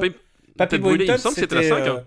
euh, euh, c'est le truc qui commence en au début. C'est ça, voilà. Et, ça- se passait pendant la, la guerre du Pacifique. Ah, mais ouais, et- putain, putain, Papy Bowington. Ouais, Et, je, et je pense, et je pense que euh, j'ai pas revu depuis l'époque, mais je pense qu'en fait, euh, je vais être très déçu en, en regardant la tête brûlée parce qu'à mon avis, 90% des plans d'avion sont des stock shots euh, Ah bah, clairement. hein. issus de, de Péloche qui étaient pas. C'est la série avec Robert Conrad, on est d'accord. Avec Robert Conrad, évidemment. Parce que ouais, moi, dans fait. ma tête, bizarrement, quand tu m'as dit les têtes brûlées, je sais pas pourquoi, j'ai associé à Hogan's Heroes qui s'appelle en français Papa Schultz. À pas confondre. Oui, Papa, Papa, Papa le Chose, c'était sur la 6, ça, oui, et ça Papa. Schultz, Mais peut-être que- quelque part, il y a un lien de parenté presque avec MASH. Parce Ouais, que ouais, tu- non, mais c'est il y a vrai. quand même une, une esprit de camaraderie et de pitre et de se moquer de l'adversaire, de se moquer de nous-mêmes. Il y a vraiment un truc de. Bah, c'est des guignols, quoi. Enfin, euh, enfin je Bah écoute, faudra vérifier pour le prochain épisode sur quelle chaîne était diffusé le, les têtes brûlées. Voilà, je ne Mais sais. c'est- pas, c'est pas les infos les plus intéressantes. C'est pas, les- ouais, c'est pas, c'est pas primordial. La question primordiale, c'est est-ce que tu aimes le film MASH? Alors j'aime bien le film MASH. Euh, euh, j'aime bien. Il, a ce côté vraiment euh, sale gosse irrévérencieux qui forcément me, parle, me parle évidemment, surtout quand il faut, se foutre la gueule des, militaires, soyons, soyons francs. Euh, mais bizarrement, c'est pas mon, film préféré des, des années 70. C'est un film que j'aime beaucoup, mais, mais pas de façon déraisonnable, on va dire. C'est un film qui est ultra important dans sa signification historique, mais qui est un peu perdu. Euh, pas de sa superbe, mais c'est-à-dire que. Euh... Bah, en fait, il paye un peu son côté foutoir. Euh, arrivé en fait, euh, arrivé, arrivé dans le dans le dernier tiers du film, mm. il y a une, espèce de zone où, enfin, où le, le, film tourne un peu en rond aussi. T'as as aussi ce côté-là en fait, c'est que en fait, il a, il y, a certaines scènes qui sont qui, qui, fonctionnent très bien, qui fonctionnent tellement bien que finalement. Le, t'as as un sentiment un peu de, un peu de redite sur, sur, sur la fin qui fait que ça atténue le, un peu la, la, portée du film.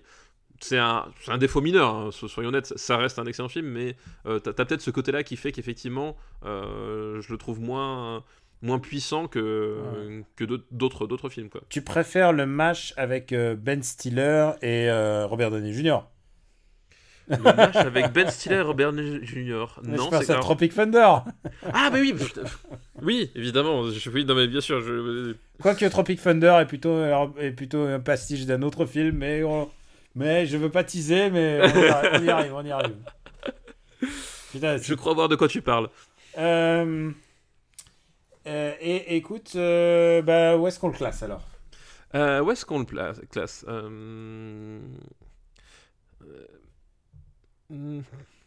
Tu vois, moi je le mettrais en dessous de French Connection. Et French Connection est, des est descendu Et French Connection est 53ème, ce qui est assez hallucinant à dire. Sous, de, sous French Connection? Ouais. Parce que moi j'allais mettre Match plus haut, mais effectivement on doit se garder un peu de, de provision. Euh, D'accord, allez go. Mais au-dessus de Vivre et Laisser Mourir. Au-dessus de Vivre et Laisser Mourir quand okay. même, ouais. Live and let die. Dès, dès, que tu dis ça, t'es obligé de le chanter. Bah oui, forcément, évidemment. Évidemment, nous, nous occulterons bien sûr le passage reggae de la chanson. euh, quand même, parce qu'on a, no... on a nos limites. on a nos limites. Papa, je oui. sais que je suis sûr que tu adores ce film et que tu, tu, le montrerais à tes enfants et à tous tes attends, élèves si attends, tu avais le droit. Arrête de dire ça parce que du coup j'ai un film en tête et je serais super déçu s'il si, si sort pas Ah, maintenant. c'est vrai, c'est vrai. tu vois, mais vas-y, vas-y, vas-y, lance, euh, lance va, la, balance la purée. On va passer, on va parler de. Garde, garde euh, toute contenance parce que je sais que je sais que je sais comment t'es, je sais. Euh...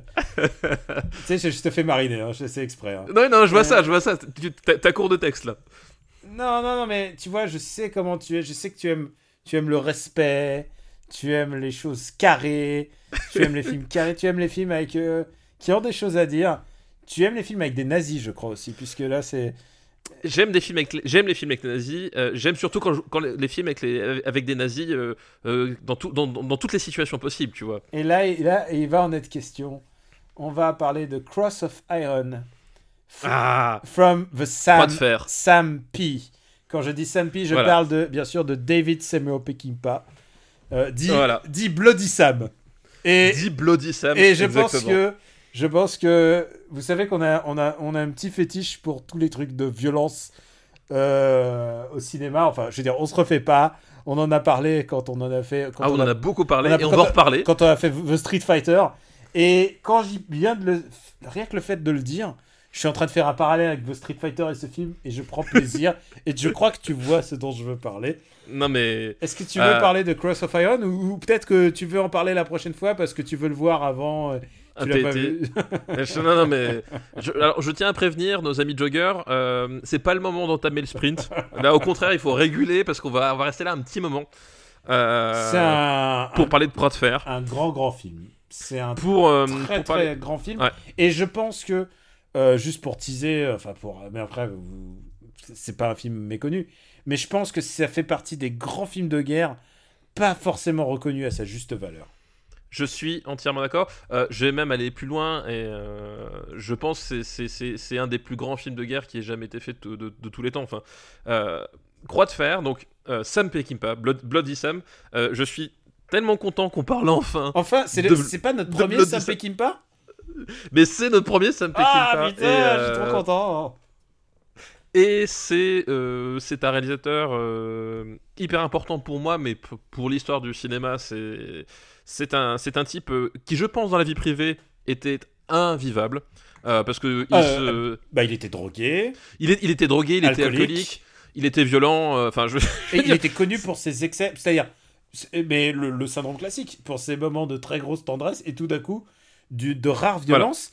Et ça se voit dans son cinéma et, euh, et ça fait ensuite des objets filmiques euh, passionnants, passionnants à voir. Enfin, parce que c'est un mec qui s'est surtout consacré sa vie à relater la guerre en fait. Bah, c'est son bah, il- seul film de guerre, si je m'abuse, parce que les c'est autres. son, s- ouais. c'est son seul vrai film de guerre, euh, même si on parlera pas des autres. Je vais essayer de pas, pas que de croix de fer parce qu'il faut garder les munitions pour les autres. C'est son seul vrai film de, de, de guerre.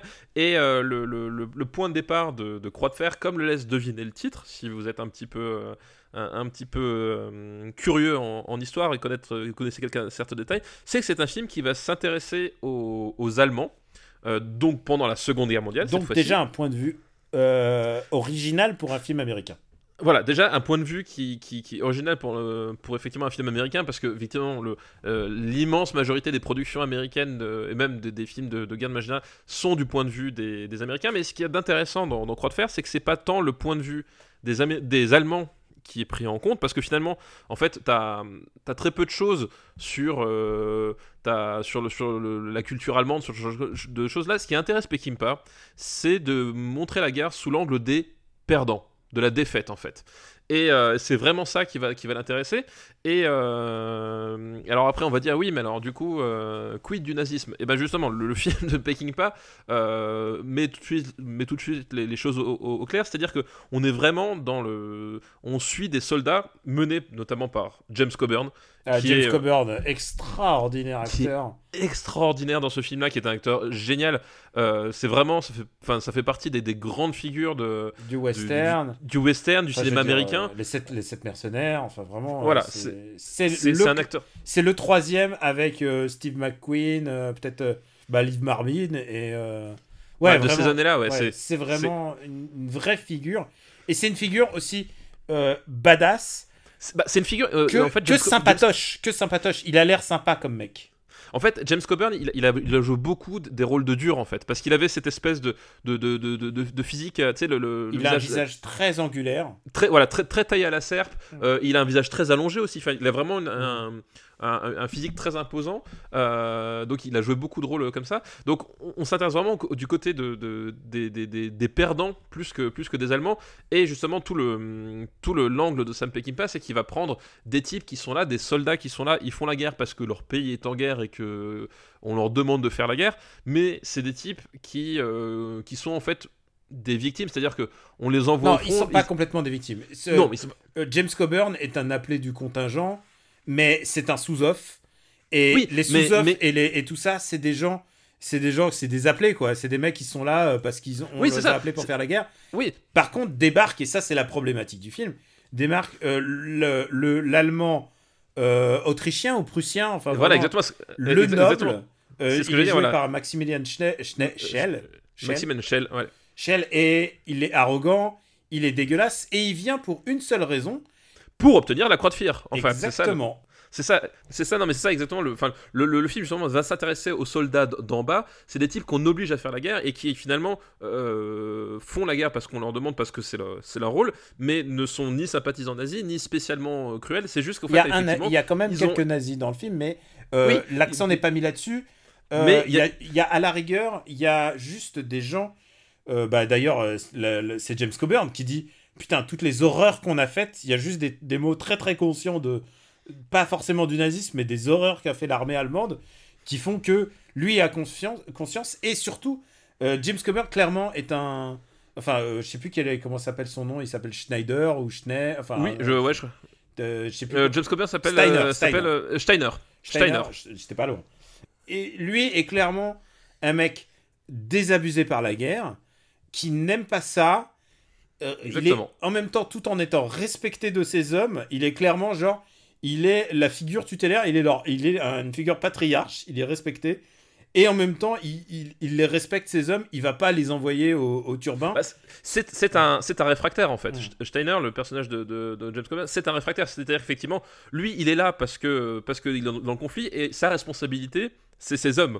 Mm. Sa responsabilité, c'est pas les ordres qu'on lui donne. Sa responsabilité, c'est pas la grandeur de l'Allemagne nazie. Sa responsabilité, euh, c'est même pas de gagner des batailles. hein. C'est vraiment sa responsabilité. C'est ses hommes, c'est faire en sorte que les types avec, avec qui il combat et qui ont confiance en lui s'en sortent. Mm. Et vraiment, et, et, et, et- et en fait, c'est un type qui, qui, qui, qui est broyé par la machine, qui a été broyé par la guerre, et qui, à chaque fois qu'il va perdre un, un homme, euh, va perdre une part de son humanité petit à petit, en fait. T'as vraiment ce, ce côté, ce, ce mec va se disloquer. Euh, au fur et à mesure de la guerre, et effectivement arrive le personnage de Maximilian Schell, euh, qui est un, espèce de, connard, euh, d'officier par le sang, en fait. C'est vraiment ça l'idée. C'est, comme tous les, tous les officiers de Saint-Cyr qui ont fait, qui ont fait flinguer les, euh, les, les mutins en, en, en 1900 en 1917. Mm.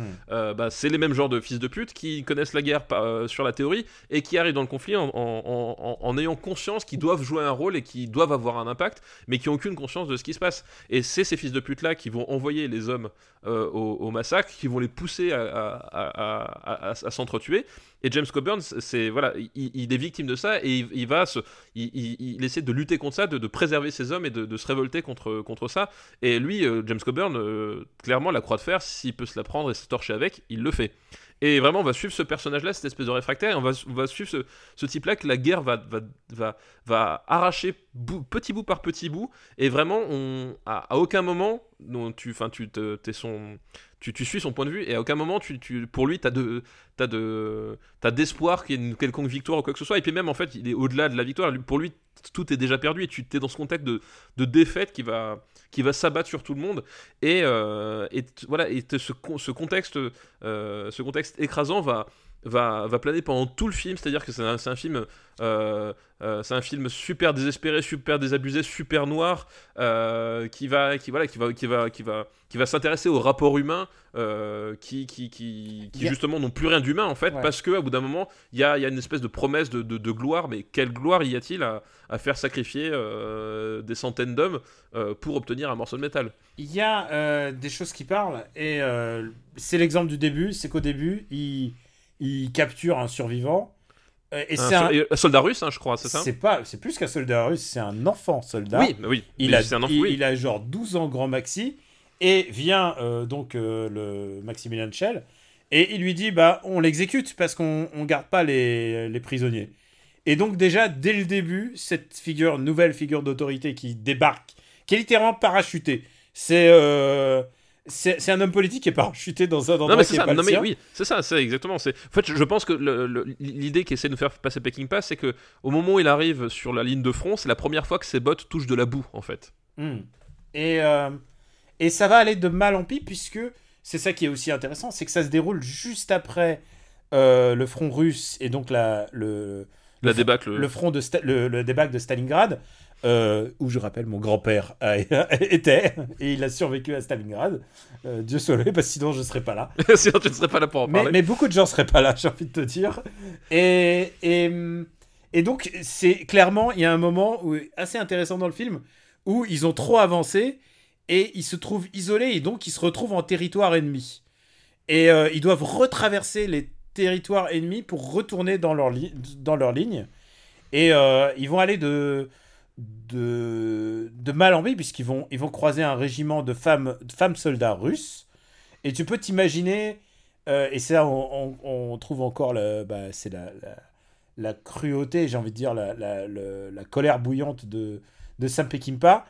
Euh, évidemment, ça se termine mal. Bah, évidemment, ça se termine. Et surtout, en fait, il y, a- un côté. euh, parce qu'on on- on vous en parle comme ça, en fait. euh, Il n'y a pas que le, fait que ce soit euh, la, guerre vue par ceux qui, la perdent qui est original, c'est que le, film, en fait, a beaucoup de séquences qui.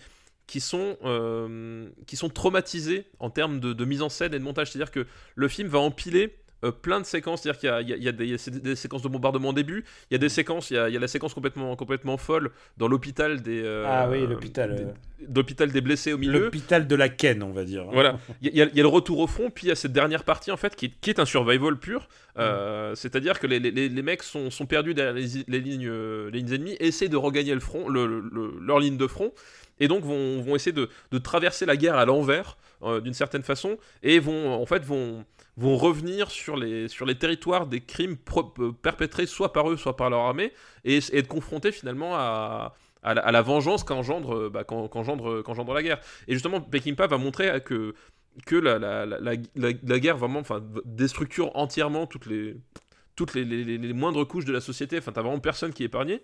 Et le, film, et c'est ça qui, qui, qui, qui peut, par, par, euh, qui peut ch- choquer certaines personnes, c'est que le film est, euh, est lui aussi traumatisé, heurté, c'est-à-dire qu'il y a des séquences, il y a une séquence notamment à un moment donné euh, qui est super pas claire.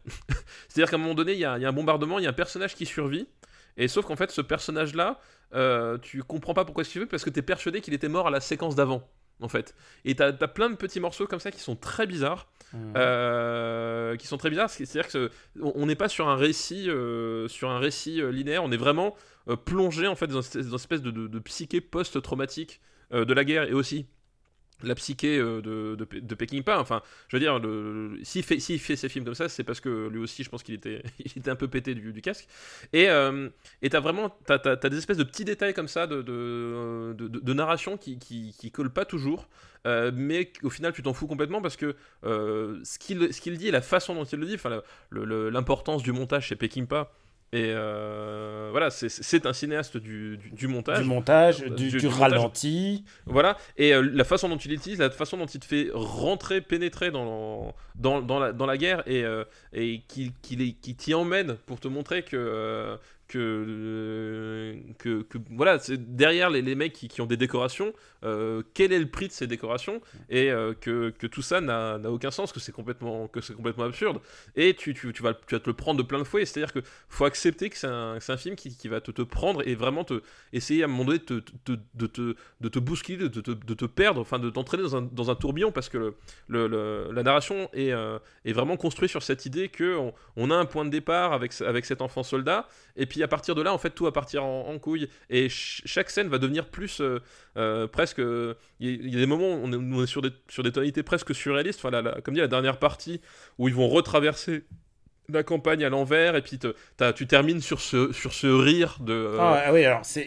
c'est On extraordinaire quoi. Bah, alors, je veux pas spoiler pour ceux qui le connaîtraient pas, mais par contre, c'est un film qui se finit d'une manière inouïe. Je, oui, je connais la- la- rien qui finisse de La fin manière est- plus glauque, euh, de manière euh, à la fois entre déshumaine, désincarnée, glauque. C'est un film d'une d'un pessimisme, alors Bah oui, que alors que de normalement c'est ça Enfin, tu vois, il y a- il y, a un côté. ce qui est fou, c'est- que normalement ces mecs-là, tous ces mecs-là qui sont joués par des Américains, hein, il y a Oui, bien à sûr. part euh, à part euh, Il y a James Mason dedans. euh, oui, mais à part euh, à part euh, Shell, euh, Oui, c'est que des Américains. ouais. c'est que des ricains.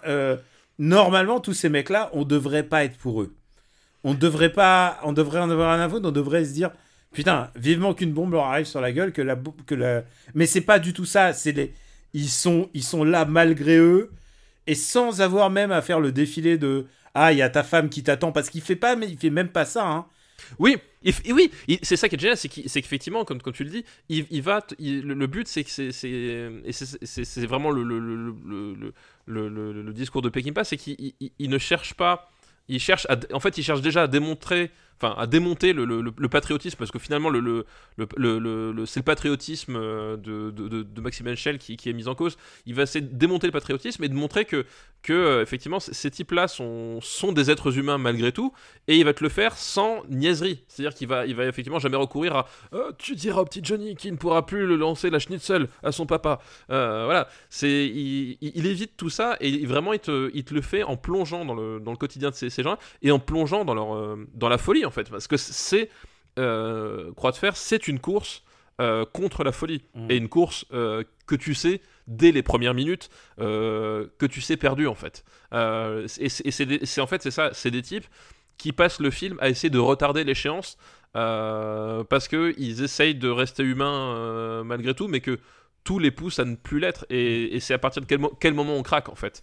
Et voilà, et le film tend vers ça. Et, et comme tu dis, euh, t'as de l'empathie pour ces types-là parce que tu comprends que ce sont des êtres humains. Tu comprends qu'au bout d'un moment. Sauf pour le euh, nazi. il, Alors, euh, j'ai aucune il- empathie pour le nazi et pour mais, l'officier. mais lui, non mais oui, mais mais mais c'est mais ça le truc, c'est que évidemment et, et que le film euh, n'oublie pas que justement s'il y a une personne, s'il y a un vrai pourri, s'il y a un vrai enculé dans l'histoire, c'est le c'est le c'est le nazi et qui et qui est là, qui, qui s'en- et lui il s'en prend plein la gueule et lui là, Il s'en prend il a plein aucune la forme bite, d'empathie, il a aucune forme de rédemption. Il s'en prend plein la bite.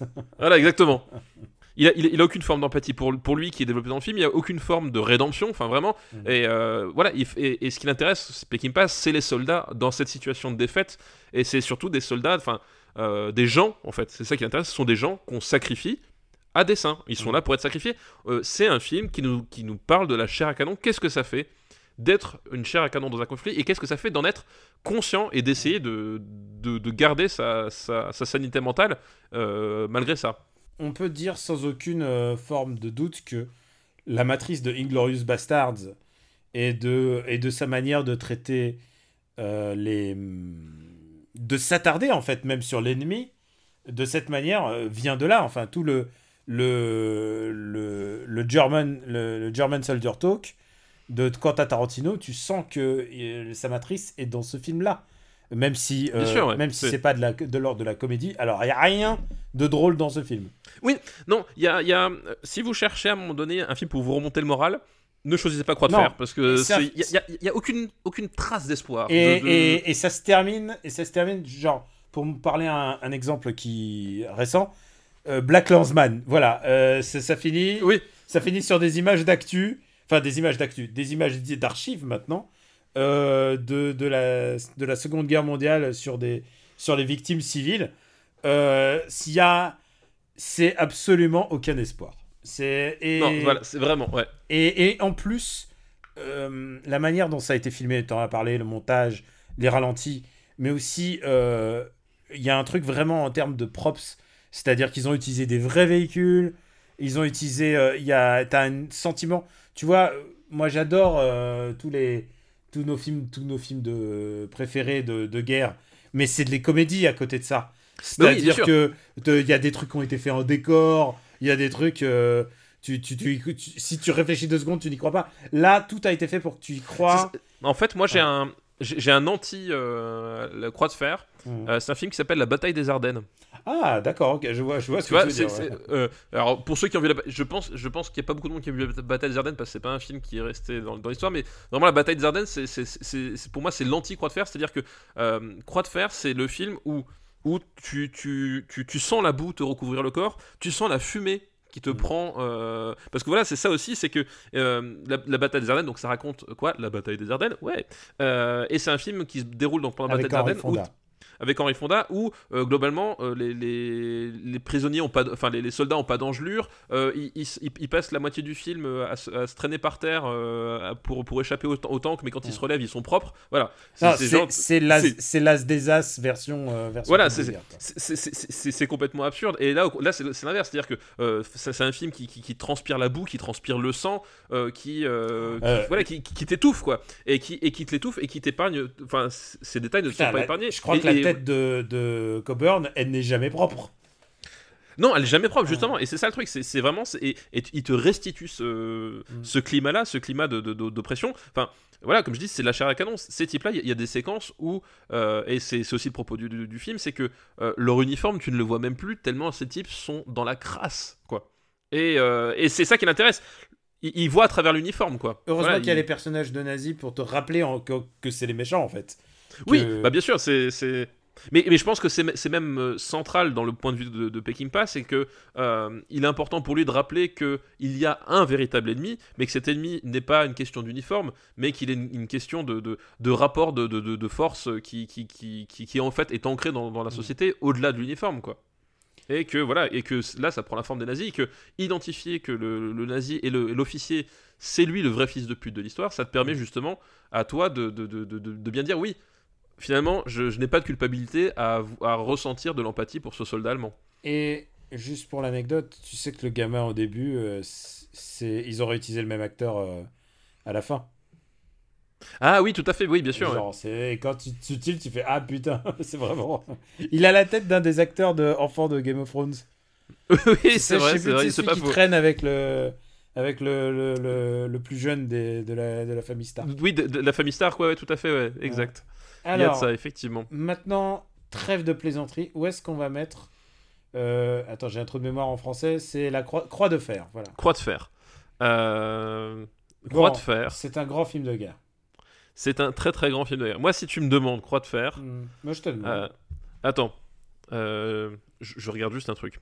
Euh, je, fais, je fais une pause Google euh, pour vérifier si, si je me suis pas planté. non, c'est les années chose. 70. C'est 77. Très bonne année. Non, oui, so- 77. euh, non, non, c'est pas ça. C'est, je vérifie. Oui, ça. Hors de sauvage, c'est les années 60. J'étais, c'était ça que je voulais. ah non, c'est pas. Oui, oui.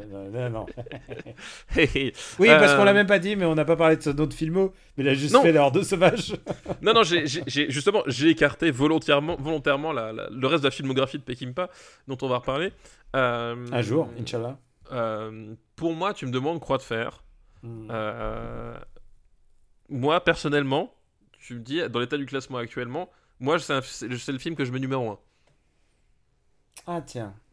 C'est, euh, moi, je, c'est, ça, fait, ça fait partie des, des, des, des, des claques cinématographiques euh, absolues. Et, euh, et, et justement, et je, parlais de ces erreurs de, de, de, de- de raccord dans la narration. En fait, c'est- ça a été aussi un, un film qui est important pour moi parce que c'était vraiment le, le film du, du sage qui monte la lune. Ah, ce que je veux dire ouais. c'est que quand j'en parlais à des gens, et le mec fait Oui, mais alors là, ce, me- ce mec-là, en fait, euh, finalement, euh, est-ce qu'il est pas censé être gaucher plutôt qu'être droitier Non, mais il y a aussi. il y a Genre aussi- ta gueule Il y a aussi le simple raccord de. En, V- en VF, tu sais, il y a des histoires de grades qui se correspondent pas. Oui, et, oui, euh, mais genre. euh, genre c'est- voilà, tu, c'est, vraiment, tu passes, enfin, il y a vraiment ce, ce- et c'est, enfin, pour moi, c'est une expérience euh, cinématographique totale. Et je, voilà, c'est un, si, si tu me demandes à l'heure actuelle de, de la liste du bain, pour moi, c'est le plus grand film des années 70. Voilà, maintenant, je te laisse, euh, je Moi, te laisse. euh, écoute, je lui préfère Monty Python Sacré Graal et je lui préfère Taxi Driver. Mais. Et, et j'adore Dirty Harry, mais je suis prêt à l'entendre au-dessus de Dirty Harry, ouais. Alors, je te laisse parce que je te laisse parce Non, que mais Taxi si tu, veux, si tu veux, je te le mets. On garde Sacré Graal, mais Taxi Driver, euh, on met au-dessus de Taxi Driver. Euh, hmm. Pour moi, c'est numéro 1 ou numéro 3, mais pas numéro 2. D'accord, ok, c'est numéro 3. Mais je te le le numéro 2. Pour moi, vraiment, Sacré Graal, c'est un, c'est un monument du cinéma. Mais pour moi, euh, Croix de Fer aussi. Croix de fer aussi, mais c'est. Mais tu dois choisir qu'un seul monument, je choisis Monty Python Sacré Graal. Ah bah, je choisis Croix de Fer. Hmm. Et tu vois, et moi, dans ma logique, c'est que euh, je, je, je- Et encore, et, et je veux te dire un truc, Sacré Graal n'est même pas mon préféré. Parce que moi, le- le- la, la logique aussi, c'est que euh, j'accepte que Taxi Driver. Enfin, je, je suis plus enclin à accepter que Taxi Driver batte Croix de Fer que, me- que Sacré Graal, en fait. C'est pour ça que je te dis que pour moi, la place numéro 2 n'a aucun sens pour euh, Croix de Fer. C'est soit la 1, soit la 3. Bon, 3, ça reste le premier film de guerre de- des années 70 pour l'instant. Ok, vendu. C'est pas, et c'est, c'est pas une place déshonorante. C'est pas une place déshono- déshonorante. Je sais pas ce que. Parce qu'il nous en reste encore un à faire. Croix de fer. Et là, je pense que vous pouvez aller, euh, si vous l'avez pas vu, chercher. euh, j'ai même pas regardé. euh, Alors, je, je pense pas qu'il soit sorti en Blu-ray.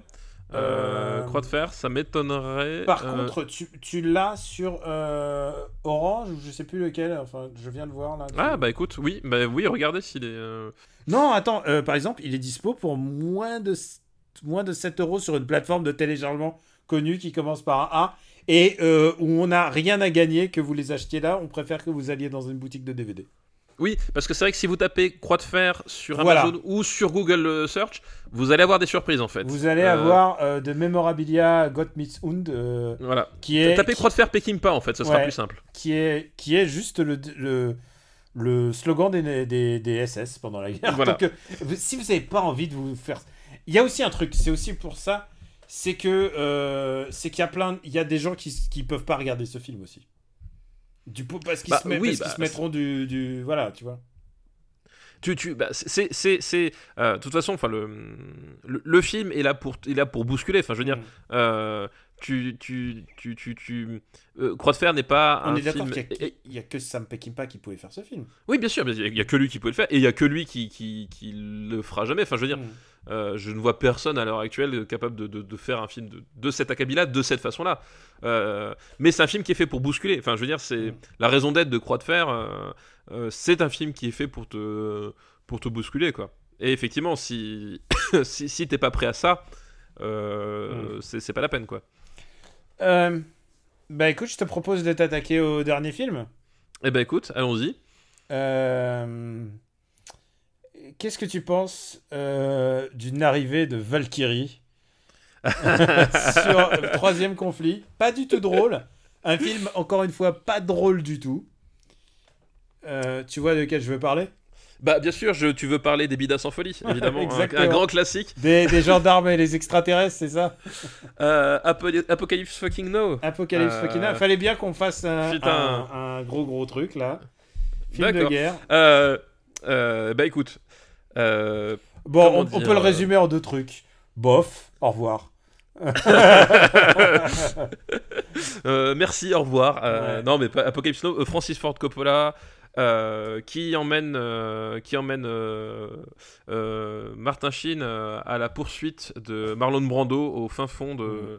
au fin fond de, de, de- de la jungle. Euh, adaptation libre du euh, de The Heart of Darkness. De Heart, voilà, Heart alors, of Darkness. si vous connaissez pas Heart of Darkness, c'est un bouquin, c'est un classique de, de Conrad. C'est Joseph Conrad. Sauf que euh, le classique se déroule euh, au Congo euh, du 19e siècle. Et donc il a fallu transposer, il n'y avait pas d'hélicoptère, il n'y avait, rien- il y avait rien de tout ça. Mais l'adaptation a été faite par John Milius. Et, et j'aurai l'occasion de reprononcer son nom parce que c'est un film très très très complexe. Et alors, c'est un film. euh, oui, regardez-le c'est- avant de nous écouter, hein, en fait, j'ai envie de dire, déjà. Oui, c'est enfin, c'est un film extraordinaire dans tous les sens du terme. Mm. Et, euh, et c'est un film, enfin c'est un film qui va au-delà du, du film de guerre parce que euh, juste pour resituer le pitch en fait, euh, Martin Sheen est un est un gradé de l'armée américaine pendant la guerre du Vietnam parce qu'on on l'a pas, pas encore dit euh, pendant la guerre du du, Vietnam qui est basé donc à, Saigon et qui voilà, bascule plus ou moins volontairement dans, l'alcoolisme, comme dirait John McClane, et à qui on confie une mission.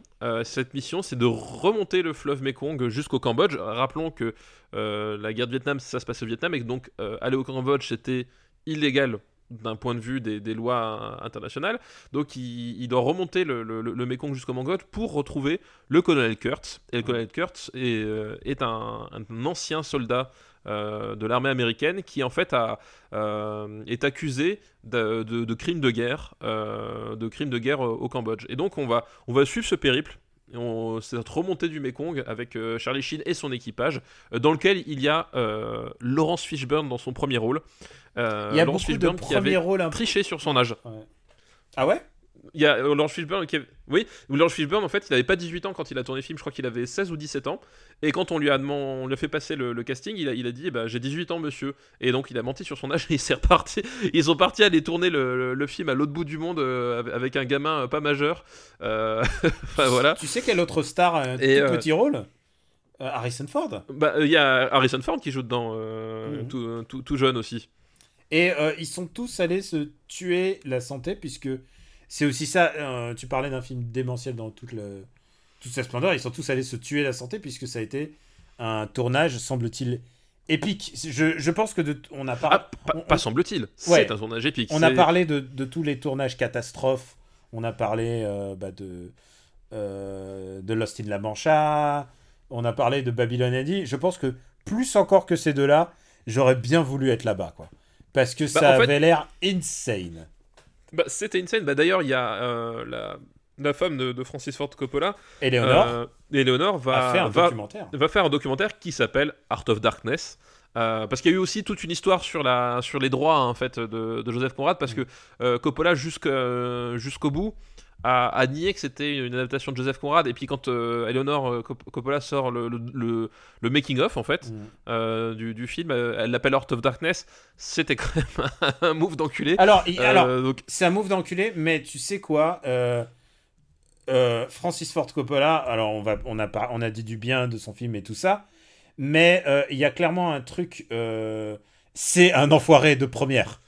Bah, en Et fait, pour- si tu vois Heart of Darkness, tu vois clairement que c'est un, c'est, c'est un mec qui a pété un bout, un, un- qui a pété un câble complètement. En fait- et ils ont tous pété un câble, quoi. Ils ont tous pété un câble et en fait la, la, la- le truc qui est passionnant avec, euh, Art of- avec le duo Art of Darkness euh, Apocalypse Now Mm. c'est que euh, le colonel Kurt c'est Francis Ford Coppola. Mm. C'est que vraiment il y a un parallèle saisissant entre les deux personnages.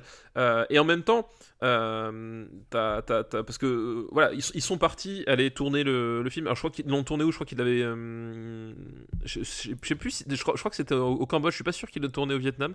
Mais je, je crois que le tournage a a, lieu au, au- Non, c'est genre- Philippines c'est Philippines, voilà. Manille. C'est- aux Philippines Ah, donc, les Philippines, c'est euh, si jamais vous voulez euh, savoir ce que ça fait euh, de boire de, une eau qui est pas clean, allez aux Philippines et testez l'eau du robinet, vous allez voir ce qui va se passer.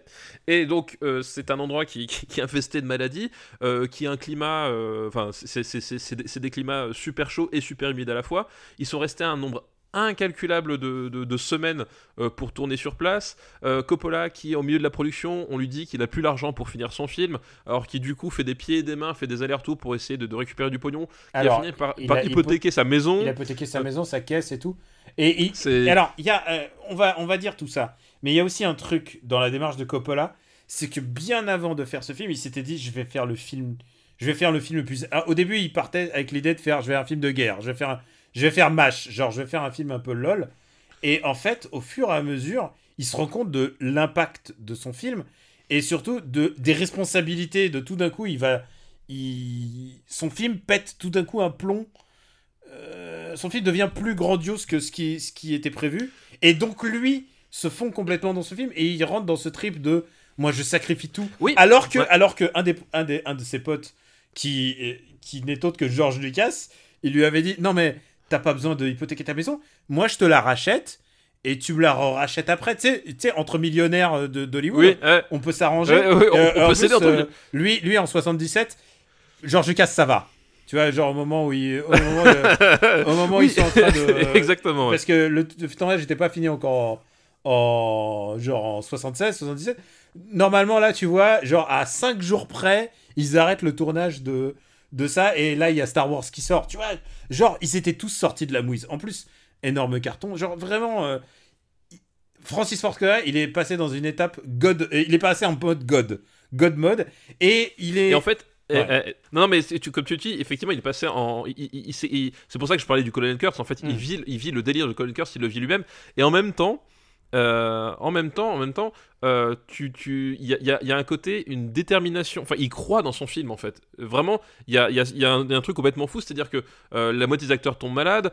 Il a, dans, dans ses acteurs, il, il- il a notamment Denis Hopper, qui est complètement défoncé complètement. jour et nuit. qui, mais vraiment complètement, c'est-à-dire que Denis Hopper joue le rôle d'un photographe en fait euh, qui, qui est devenu fan du, du Colonel Kurtz et qui rencontre dans le, dans le dernier acte du film. Et t'as des scènes en fait, il, anecdote il- là-dessus. il- il agite les bras, il parle au, per- il parle au personnage super vite et, et la moitié des mots n'ont aucun sens. Il jouait pas, il était défoncé, il était défoncé. Eh, mais c'est une grande Donc, performance. il avait hein. des acteurs comme ça. On est d'accord c'est un. Ah, mais la performance, elle, elle est géniale. extraordinaire. Et, et- et le et le personnage est extraordinaire en plus. Euh, il avait euh, Marlon Brando qui était en pleine crise existentielle parce que euh, il avait grossi. Donc en fait, fallait pas qu'on le filme comme si, fallait pas Alors le filme attends, comme ça, ça. c'est- vraiment, un- lui. vraiment un vrai truc. C'est la première galère du film. Oui, C'est que Marlon Brando arrive on set, c'est. pas préparé, il n'a pas lu le script, il fait 130 kilos. Oui, il a pas le il script. fait 130 kilos et, il, il arrive, en plus, c'est Marlon Brando, il demande.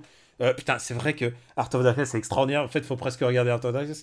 C'est, c'est, il arrive, il dit. Ah, il faut moi- regarder les deux à la suite. ouais. il, il dit moi je veux pas euh, moi je veux pas tourner plus de 4 jours à la suite Euh, les week-ends c'est pas possible à partir de 4 heures ou 5 heures c'est fini c'est l'heure de la tisane il arrive avec des exigences de fou furieux sans avoir préparé et en même temps euh, alors d'après ce que la rumeur veut que il ait lu le bouquin avant le premier jour tu vois genre il se dit ah c'est génial cette idée et là qu'est-ce qu'il fait? Il se rase le crâne et euh, il, il deliver c'est-à-dire que Marlon Brando, malgré toutes les situations, malgré l'impossibilité, on n'arrivait pas à lui faire un costume parce qu'il était devenu trop, trop, trop gros. Euh, et, bah, et du coup, il fallait, comme tu disais, il fallait le tourner de manière bien. Malgré tout ça, il balance quand même le rôle de sa life. Enfin, je veux dire, les scènes les plus, ico- Bah, les scènes les oui. plus iconiques qu'il ait jamais, qu'il ait jamais joué, je pense. Voilà, bien sûr, et, et, euh, et ça on le doit à deux choses. On, on le doit à, à, à- à- à Brando, qui, qui, qui, qui, malgré tout ça, en fait, réussit à, à montrer qu'il est un acteur exceptionnel. C'est la dernière À fois. Coppola qui se la rend dernière compte que. Euh, oui, c'est la dernière fois, bien sûr, évidemment. Euh, Coppola qui se rend compte qu'il ne il pourra pas faire ce qu'il voulait avec, euh, avec Brando, donc il va essayer de composer à ça. Et surtout, on le doit à Vittorio Storaro, Vittorio Storaro, qui est le directeur de la photo d'Apocalypse Now, qui en fait est, qui est celui qui, qui est- à qui on dit bon alors en fait c'est aussi celui qui a fait la, photo de Dick Tracy par exemple Mm. euh, dans un genre complètement différent mais bon à film. qui on dit bah, la, alors, la photo Dick Tracy est extraordinaire. Euh, après le film, on en reparlera, mais voilà. Mais euh, on, le dit, euh, Vittorio. Alors, on a un problème avec Marlon. Effectivement, il fait 130 kilos. Il a pas envie qu'on le filme de, de face. Qu'est-ce qu'on fait? Oh, et tu, Et sais, donc, et tu, et tu sais, il y a une autre complication, si tu me permets. Et en plus, il ne veut pas jouer avec son partenaire. Il ne veut pas jouer avec Dennis Hopper parce qu'il peut pas le sentir. Parce qu'il y a eu une- un conflit Voilà, entre deux. exactement. Ils, ils sont pas sur les mêmes scènes alors qu'ils sont ensemble. Oui. C'est extraordinaire. Et, euh, et du coup, euh, Vittorio Storaro, euh, bah, qu'est-ce qu'il fait? Il se dit bon bah ok, on va prendre ces données et on va en faire quelque chose. Et les, la façon dont il éclaire et il cadre Marlon Brando dans le film, et ben en fait, ça ne fait qu'ajouter à l'aura mystique du personnage joué par Brando. Il y a vraiment un côté, le, le film va décolle au-delà du, simple cadre du, militaire euh, qui fait une, crise de pouvoir. Enfin, on est vraiment euh, ça porte et, je, pense sincèrement que la, photo de Vittorio Storaro est énormément pour quelque chose. C'est vraiment le facteur clé du dernier acte. Euh, c'est à travers la, photographie qu'on accède à un, champ de conscience quasiment qui est complètement différent. Et là aussi. Là aussi, c'est une histoire d'un film, d'une progression vers la folie, en fait. Le, le, le, le Mekong dans le, dans le film est une métaphore de, de, de, de- de ces personnages qui, euh, finalement, ont été entraînés à tuer et qui, au bout d'un moment, euh, parce que la, la mission de, de Martin Sheen, même s'il est le gentil du film, entre guillemets, euh, c'est quand même tuer un homme, en fait. C'est commettre un assassinat. Et Martin. Sheen, qui, alors pour ajouter aux complications, qui a un, il fait un infarctus sur le. Ouais, qui fait un infarctus, ouais. Qui est- Ouais. et, et il est obligé, d'après la légende, il est obligé de ramper pendant, euh, je sais pas, genre 300 mètres avant de trouver quelqu'un qui l'aide. Enfin, t'imagines T'imagines, les gars Ah, il y a encore un autre truc, c'est qu'il y a des bourrasques sur bourrasques qui, qui ont détruit plus, Qui ont détruit le décor, qui ont ouais. détruit plusieurs fois le décor. Genre, Voilà. c'est vraiment donc, euh, le, le- le tournage du cauchemar, quoi. Et, euh, et donc le, le, c'est cette métaphore de, ces hommes en fait dont la seule destinée c'est d'ôter la vie. Euh, et, euh, et ils se confrontent en fait à leur propre con- contradiction à qu'est-ce que ça veut dire quelle est la différence entre ôter une vie en ôter des milliers enfin t'as tout ça qui se mélange qui se télescope et puis au d'un moment le voilà les, personnages perdent pied avec la réalité. On est vraiment là dedans et on, on a dit tout ça mais on n'a même pas parlé de Robert Duval Ah ouais, oui. Bah, il y a plein de choses dont on n'a pas parlé. Je Non, pense mais pas genre, fera voilà. tout, mais. euh, Mais genre le voilà le Robert Duval et c'est et c'est ça aussi le bah, tu parlais de Milius euh, le, le script euh, le script est extraordinaire. Et, et sur, Euh, et alors, extraordinaire, il y, a plein, il y a plein de choses que je trouve extraordinairement contestables aussi, mais ça, on y reviendra. Il y a aussi un truc, c'est qu'il y a le script de Milus, et il y a par-dessus toute la narration qui a été remise par-dessus par euh, Michael Eyre. Donc Michael Eyre qui, fait, euh, qui, est le narrateur, et qui puis l'utilisation de la poésie, tu vois, pour se donner... euh, pour, donner une espèce de... donner à tout une atmosphère mystique. Il y a plein de sous-couches. Est-ce qu'on on parle deux secondes du scénario peut-être? Parce que John Milius, il a une vision du Vietnam qui est pas très cohérente. C'est-à-dire que énormément de choses qui viennent de là sont des choses que des potes lui ont racontées, mais qui sont, tu- je pense surtout à la chaîne des machettes, euh, tu vois ce que je veux dire? Ouais, tout à des fait. C'est c'est des hum, c'est pas des euh, actual facts. C'est des trucs qui ont été racontés sur la guerre, mais personne ne les a jamais recoupés, personne ne les a jamais vus. Et John Milius, il fait ah bah c'est plausible, tu vois, c'est plausible, alors on le fait. Et euh, et il y a aussi cette scène avec les les les, les playmates. Et, de tous les témoignages qu'il y a jamais eu sur la guerre du Vietnam, euh, justement, il y a toujours eu des histoires de comiques qui venaient pour euh, entretenir, pour entretenir, pour euh, divertir les soldats et aussi des playmates pour les, pour, pour, essayer de leur faire oublier que le lendemain peut-être qu'ils vont mourir. Et il y a toutes ces scènes là bah, de violence et de, c'est su- bah, enfin, de, de, de- atmosphère de viol, on va dire, qui, ont, qui sont sa pure imagination. C'est c'est l'œuvre d'une fiction qui est euh, causée en partie par, euh, par Francis Ford Coppola lui-même qui lui a dit écris ce que tu veux quoi. Écris ce que tu veux à partir de ce bouquin. Et euh, Milius en a rajouté plein. Et alors c'est peut-être le plus gros reproche que je fais à ce film. Euh, Milius souvent et quand il parle de Vietnam en fait c'est il me fait penser il fait penser c'est presque maintenant c'est connu il fait penser à Walter Sobchak. Tu vois qui est Walter Sobchak? C'est John Goodman dans euh, Big Lebowski tu sais c'est le mec Oui. qui te parle ah les vétérans sauf que euh, John Milius il a jamais foutu les pieds euh, à la guerre et c'est ça la particularité d'Apocalypse Now c'est la véracité tout ce que tu peux croire et tout mais c'est que tous ces mecs-là, tous sans aucune exception, ont jamais été à la guerre. C'est tous été soit des exemptés, c'est pas du tout la génération. euh, bah, tu parlais de Sam Peckinpah qui a servi, euh, lui il a servi pendant la guerre. On parlait de, enfin tu vois de John Wayne. En fait, tous ces mecs-là ont été mobilisés pendant la guerre, Première Guerre mondiale ou même euh, plus tard pour le Vietnam. Mais tous les mecs qui sont dans Apocalypse Now, c'est les mecs qui ont pas justement, ils s'imaginent la guerre. Et euh, juste pour finir euh, sur mon truc, est-ce que tu es devant Internet? Est-ce que tu peux regarder John Milius? Tu peux regarder et fais une recherche à photo de John Milius. Attends, John Milius, photo. C'est bon, tu l'as? Ouais, Eh ben, c'est la gueule de John Goodman en fait. ouais c'est- c'est- il a la C'est- gueule de John Goodman, C'est bien sûr. super troublant et en fait, quand tu te rends compte de ça, Big Lebowski devient une espèce de de apocalypse de de, de, de, de vanne sur Apocalypse Now. Après, euh, tu peux pas enlever au fait que Apocalypse Now a, a marqué le cinéma comme rarement les films l'ont- marqué. Ouais, parce que, parce que j'allais dire, en fait, le, le, le- le souci de véracité, Hmm. euh, je crois pas que ce soit. C'est c'est jamais été. Enfin, pour moi, ça a jamais été une. Non, bien sûr. Non, mais parle- un. Enfin, je veux dire, on, on est justement, on est, on est justement sur une fantasmagorie et su- Mm. sur une allégorie en fait. Mais, mais Euh, tu peux parce pas- que c'est c'est pareil, c'est pareil. Tu peux, tu peux dire, il n'y a jamais eu de Wagner euh, qui était projeté dans les hélicoptères. Oui, d'accord. D'accord. Non mais oui. je veux dire, mais est-ce que le propos du film c'est euh, on va fact-checker qu'il y avait du Wagner? Non. On- et et c'est pareil pour le reste. je pense, que je pense que je pense qu'il y a clairement un truc, c'est que euh, si ce film était fait aujourd'hui, par exemple, ça serait, ce serait pas possible. non, ce, ce, dans ce film peut pas être fait aujourd'hui parce qu'il y a, il y a personne qui peut soutenir une vision comme ça. Enfin, c'est déjà c'est impossible. Mm. Mais surtout, le truc c'est que on, on- comme, je disais, pour moi, le- le- le- le- l'intérêt c'est- c'est c'est- c'est- c'est- c'est pas tant, Mm. c'est pas tant de la guerre, c'est qu'on est sur, euh, sur justement ce- cette, espèce de basculement dans Dans la folie. dans, dans la folie. Et tu parlais, et, et- et tu parlais que, euh, tu parlais que des, des scènes de Playmat avec la de viol, où, apparemment il n'y en a aucune qui aurait été violée, soit.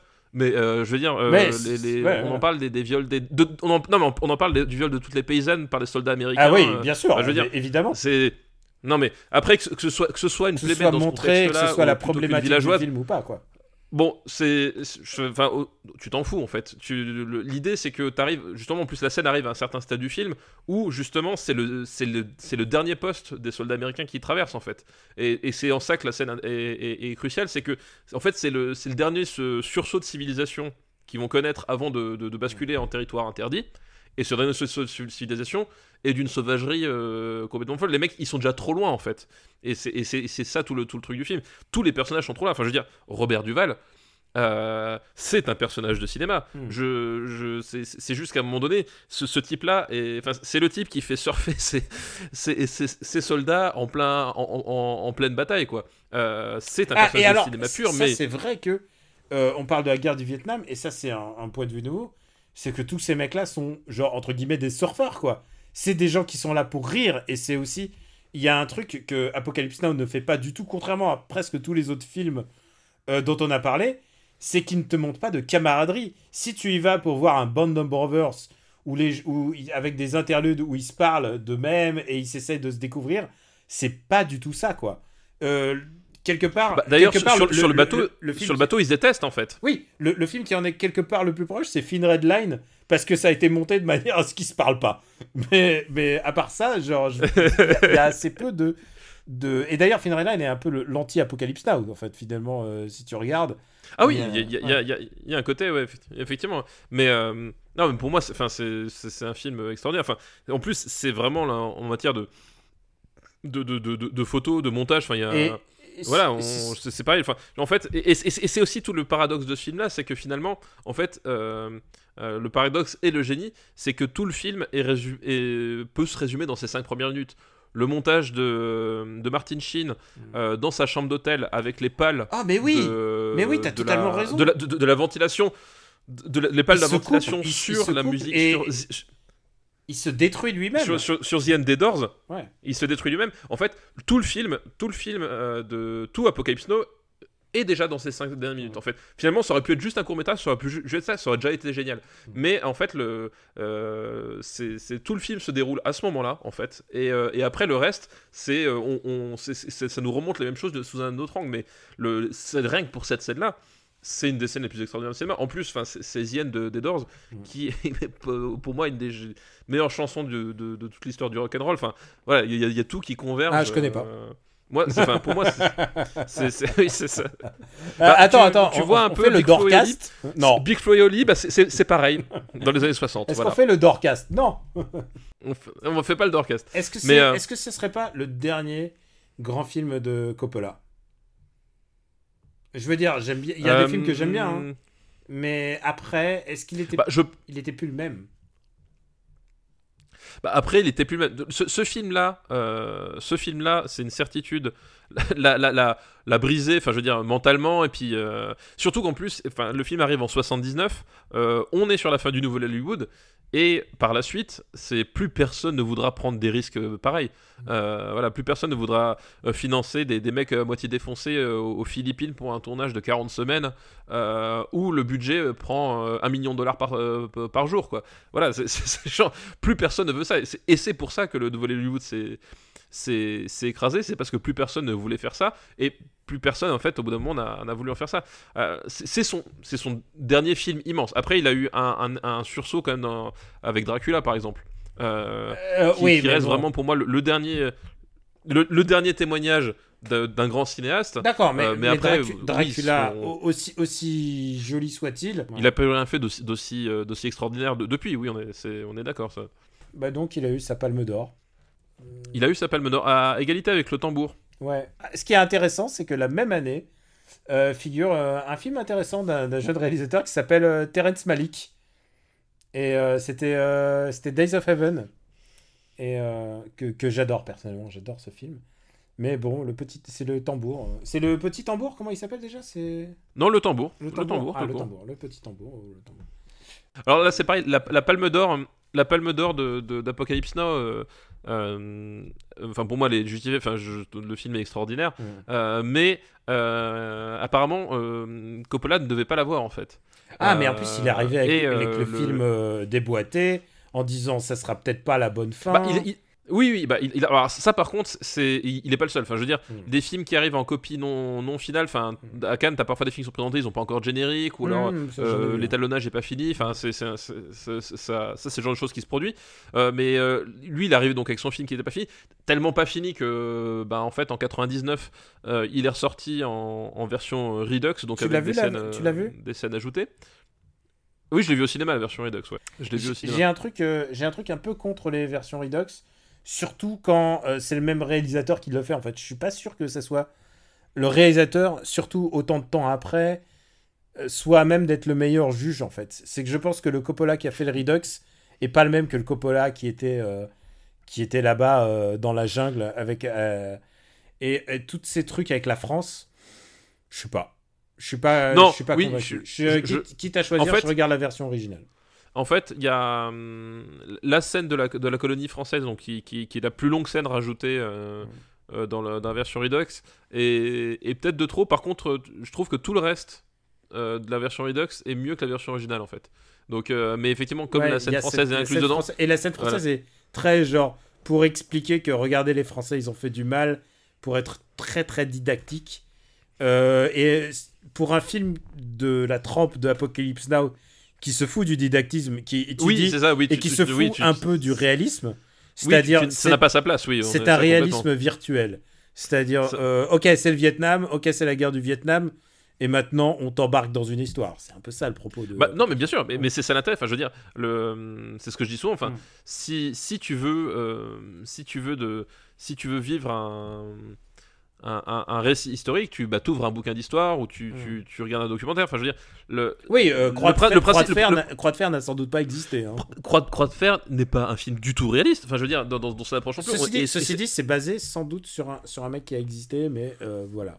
Mais l'intérêt du film de, de, de- de- de fiction, euh, enfin, c'est comme, navré de vous, de, vous, de vous décevoir, mais D'Artagnan, en fait, euh, il n'a pas vraiment existé. Hein. Euh, c'est pas le comte de Monte Cristo. Bon, son évasion, ça c'est pas, ça n'a pas eu lieu. Bon, voilà, c'est- pareil. Et, et là, je prends vraiment à, à dessein Alexandre Dumas euh, parce que justement, Parce Alexandre le Dumas, c'est raconte-moi une histoire tant qu'elle est divertissante. Quoi. voilà, c'est- ton travail de fiction, c'est tu l'inscris dans un contexte historique ou pas si tu as envie. Mm. Là, c'est le cas avec Apocalypse Now. Mais ce qui est intéressant, c'est que tu travailles ton histoire au sein de ça et que c'est c'est, le, le- voilà. Si si tu si tu si t'es persuadé que le Comte de Monte Cristo c'est un récit historique, ben laisse-moi te dire que non, c'est complètement faux. Euh, ce qui n'empêche pas d'avoir une dimension historique, mais cette dimension historique est au service d'une histoire. Et t'es là pour raconter une histoire. Et ce qui compte, c'est l'histoire et la façon dont elle est racontée. Et Apocalypse Now, c'est un film de cinéma euh, extraordinaire, quoi. Alors, euh, bah, du coup, on pourrait encore continuer pendant des heures, mais il vaudrait mieux s'arrêter là. voilà, je pense qu'il faudrait mieux s'arrêter. Et c'est un film. Mais c'est un film à voir, ça, c'est assurément. Euh, c'est un film, comme je le sous-entendais au début, où il n'y a pas beaucoup de. Pas beaucoup de femmes. Euh, il y en a pas beaucoup. Il y en a quelques-unes, mais il y en a, il y en a- il y en a pas énormément. Elles ont semble- pas beaucoup de lignes de dialogue. hein. La légende, c'est c'est qu'il n'y a pas une seule ligne de dialogue de, de, ouais. Oui, c'est c'est fort possible. Et, euh, C'est fort possible. et maintenant, il faut. C'est la rue de tâche, c'est de le classer? Euh, ben vas-y, Daniel. Qu'est-ce que. Non, je- je veux toi, je veux toi d'abord. Euh, Et c'est pas, en- pas en réaction. euh, c'est juste. euh, Je veux juste te dire un truc, c'est que je trouve que je préfère Art of Darkness. Et c'est, je sais que c'est un quoi, le, le, le roman ou euh, Non, non, non, le. Ah oui. Le film. C'est-à-dire que tu disais qu'on peut pas ne pas voir les deux parce que. Oui, il non, y mais en a sûr, un, les- tu t'intéresses à, à, à une fiction, et là, c'est comment on fait la fiction, et je trouve que. Je trouve que Art of Darkness est extraordinaire. Bah, moi, alors moi, le, le vrai problème de, de ça, c'est que tu demandes Apocalypse Now. Pour moi, il est numéro 1. Hmm. Moi, c'est un film de, de- de cinéma qui- que tu ne reverras plus jamais, et ça, je peux te le garantir sur parole. Euh, tu ne verras plus jamais un film comme ça. Euh, jamais, jamais. Euh, et, et je, il est tellement unique, et il est tellement. Enfin, je- il est, il est parfait sur tellement de compartiments que. Moi, ça fait partie que je pourrais voir euh, en boucle, en boucle, un nombre indéfini de fois, quoi. Hmm. Non, t'es convaincant. Mais euh, est-ce que tu mettrais Art of Darkness devant Euh, bah, ah, étant donné qu'Art of Darkness n'est pas sorti sur la même décennie, la question ne se posera pas. C'est vrai, il est sorti en 80, 91, je crois, ou quelque chose. Ouais, il est, il est- il est- il est En sor- plus- il est sorti en plus, euh, tu vois- plus tard. Tu vois Coppola à quel point il était, il était fou. euh, tu sais, parce qu'on parle beaucoup de comment, comment Brando était fou. Mais, mais Coppola, Coppola, Coppola, oui. il faisait venir ses pâtes d'Italie, il faisait venir son bœuf de Kobe. Et, Oui, non, mais il, il était, il était complètement, il était complètement givré. et il a- genre, tu il m'étonnes que ça coûtait cher. euh, si tu fais venir ton bœuf de Kobe tous les jours. Euh, Et, et ce, qui, et est- et ce qui est génial, c'est que, c'est que là-dedans, euh, là-dedans justement, dans, dans tout ce- cette espèce de, de bordel, enfin, ils ont tous fini à moitié fous. T'as, Martin Sheen qui en fait est le, est le seul mec à avoir les pieds fou. sur terre pendant tout le tournage, quoi. C'est ça qui est de ma boule. C'est fou que Martin Sheen soit le mec le plus sérieux. Alors, il y a des gens qui sont pas d'accord avec toi quand même sur son statut de, de film important. Euh, et je cite l'Académie des, des- des Oscars. et l'Académie des Oscars, puisque Apocalypse Now perd euh, largement, euh, enfin largement, il perd devant Breaking. euh, alors, en compagnie de Breaking Away, de Norma Ray, de All That Jazz. Il perd face à Kramer versus Kramer. Oui, d'accord, bah, c'est, c'est des choses qui arrivent. Ouais. Euh, Et meilleur réalisateur, il perd aussi face à Robert Benton de Kramer vs Kramer. Oui, non, bah, les Oscars. quoi. meilleur acteur, meilleur acteur, aucun mec de Apocalypse Now n'est nommé. Euh, meilleur, euh, Robert Duval est nommé en meilleur second rôle, c'est tout. Ah, quand même, ouais. Ouais. Mais, mais en, en même temps, enfin, je veux dire, euh, c'est, euh, ça, a été, ça a été le problème aussi de. Enfin, je veux dire, est-ce que tu peux me dire le nombre de d'Oscars qu'a reçu Casino? Euh, non, Daniel. mais oui, je sais, je, je sais. je sais. Je serais curieux de savoir. Euh, attends, excuse-moi. 2001, c'est de l'espace. euh, Non, bien sûr, mais. Ah voilà, tu as. Non, non, c'est pour la blague que je dis ça. Non, bien, sûr, c'est pour la blague, mais oui, oui. Euh, ceci dit, il a eu la meilleure photo, euh, Vittor, Vittor Storato. Ah, mais il est. Stora- la- Storaro, pardon. Storaro. Putain, la, la photo c'est de ce film-là, elle est. Mhm. Elle est. euh, Parce Tellement que, extraordinaire. parce que si tu, si tu parles en plaisir but, je crois que je préfère Taxi Driver. Je crois que je préfère euh, Monty Python. Si tu parles en cinématographie, genre qu'est-ce que ça a apporté au monde du cinéma, Apocalypse Now est plus important. Mais si tu me bah, dis... pour, mo- pour moi, pour Ouais. moi, il, pour moi, il est, il est plus important dans les deux, dans les deux catégories. Donc euh, Hmm. vraiment, ça fait. euh, je, je préfère revoir Apocalypse Now que, que Sacré Graal, quoi.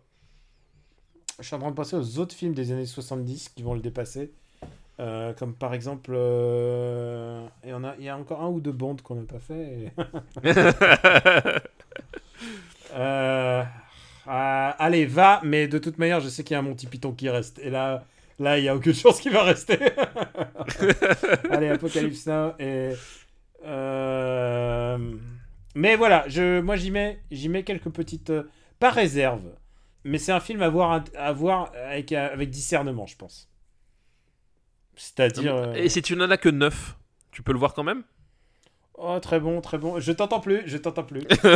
bon, on a fini pour aujourd'hui. J'avais une liste en, en rab, mais je- Ah oui, non, mais attends, le, le mec il met Croix de Fer et Apoc- Apoc- Apocalypse Now dans, le même, Bah, tu euh, sais dans quoi, la même mission, la il liste- pense que. la liste, euh, la liste est, est- c'est c'est une liste complémentaire de films de guerre. Euh, tiens, je peux le name dropper. C'est Luc Nagasaki qui nous avait envoyé euh, Croix de Fer aussi, Apocalypse Now et un autre film mystère. Et ben, on va commencer par juste ce film mystère le, le prochain épisode. Voilà. Eh ben écoute, parfait, très bien. Et, euh, et c'est un autre film de guerre, je peux te dire. Oui, bah, j'ai- j'avais cru comprendre. Oui, je pense que.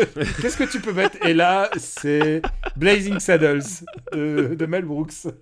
Remarque, si tu me trouves un lien logique, je veux bien. Bah oui, bah pourquoi pas. Écoute, après, tout, tout, euh, tout, tout, tout peut s'envisager. Allez, fais-moi une reco, mais très rapide, quoi. Parce que là, on est au bout- on est Eh ben écoute, une, une roco, on va rester un peu dans les années 70, un petit peu, euh, puisque euh, je, vais par- je vais recommander le Halloween 2018. Euh, donc la, la suite du film de John Carpenter et quand je dis la suite du film de John Carpenter c'est que euh, ce nouveau euh, Halloween efface toutes les suites y compris le 2 euh, et se place euh, voilà, dans la droite lignée de, du, du, du premier film de Carpenter euh, et à, tel point qu'à un moment donné, ils font même référence. À un moment donné, il y a, y a un personnage qui dit mais euh, le tueur c'était pas le c'était pas le frère de de Laurie Strode parce que à, partir du deuxième épisode, t'apprends que que Michael Myers est le, le frère de Laurie Strode et puis on lui dit non mais ça c'est juste quelqu'un que euh, juste une connerie que les gens ont inventé pour se pour se rassurer. Et c'est une lecture méta, puis- puisque c'était vraiment l'excuse en fait, c'est que euh, comme dans Halloween, euh, Myers n'a pas de personnalité et que ça, gênait les gens en fait, il fallait lui inventer un background et Carpenter, à, moitié dépité, à moitié bourré, a écrit que c'était. euh, et je crois que c'est une décision qu'il a regretté toute sa vie. Enfin bref. Du coup, ils reviennent complètement là-dessus et ils, ils partent voilà, ils- sur cette idée 40 ans après, puisqu'on est, ça sort 40 ans après. Et c'est un, c'est un film qui n'a, en termes de rythme, rien à voir avec le, film de Carpenter. C'est-à-dire qu'on en a parlé la, dernière fois. Euh, euh, Halloween, c'est un film euh, très posé, très, très lent. Là, au contraire, c'est un film qui va genre à 200 à l'heure. Mais on parlait du, kill count un peu, un, peu ridicule du premier Halloween par rapport aux autres slashers. Mais alors là, par contre, genre les cadavres, il en pleut par, par centaines. Donc c'est très, c'est très déstabilisant au début. Mais euh, du coup, moi, enfin, quand je de là, je je savais pas trop quoi en penser parce que je m'attendais pas en fait à ce que le, film soit à ce point, euh, à, ce point speed. Enfin, vraiment, il y, a- un truc, euh, ça m'a limite choqué au début.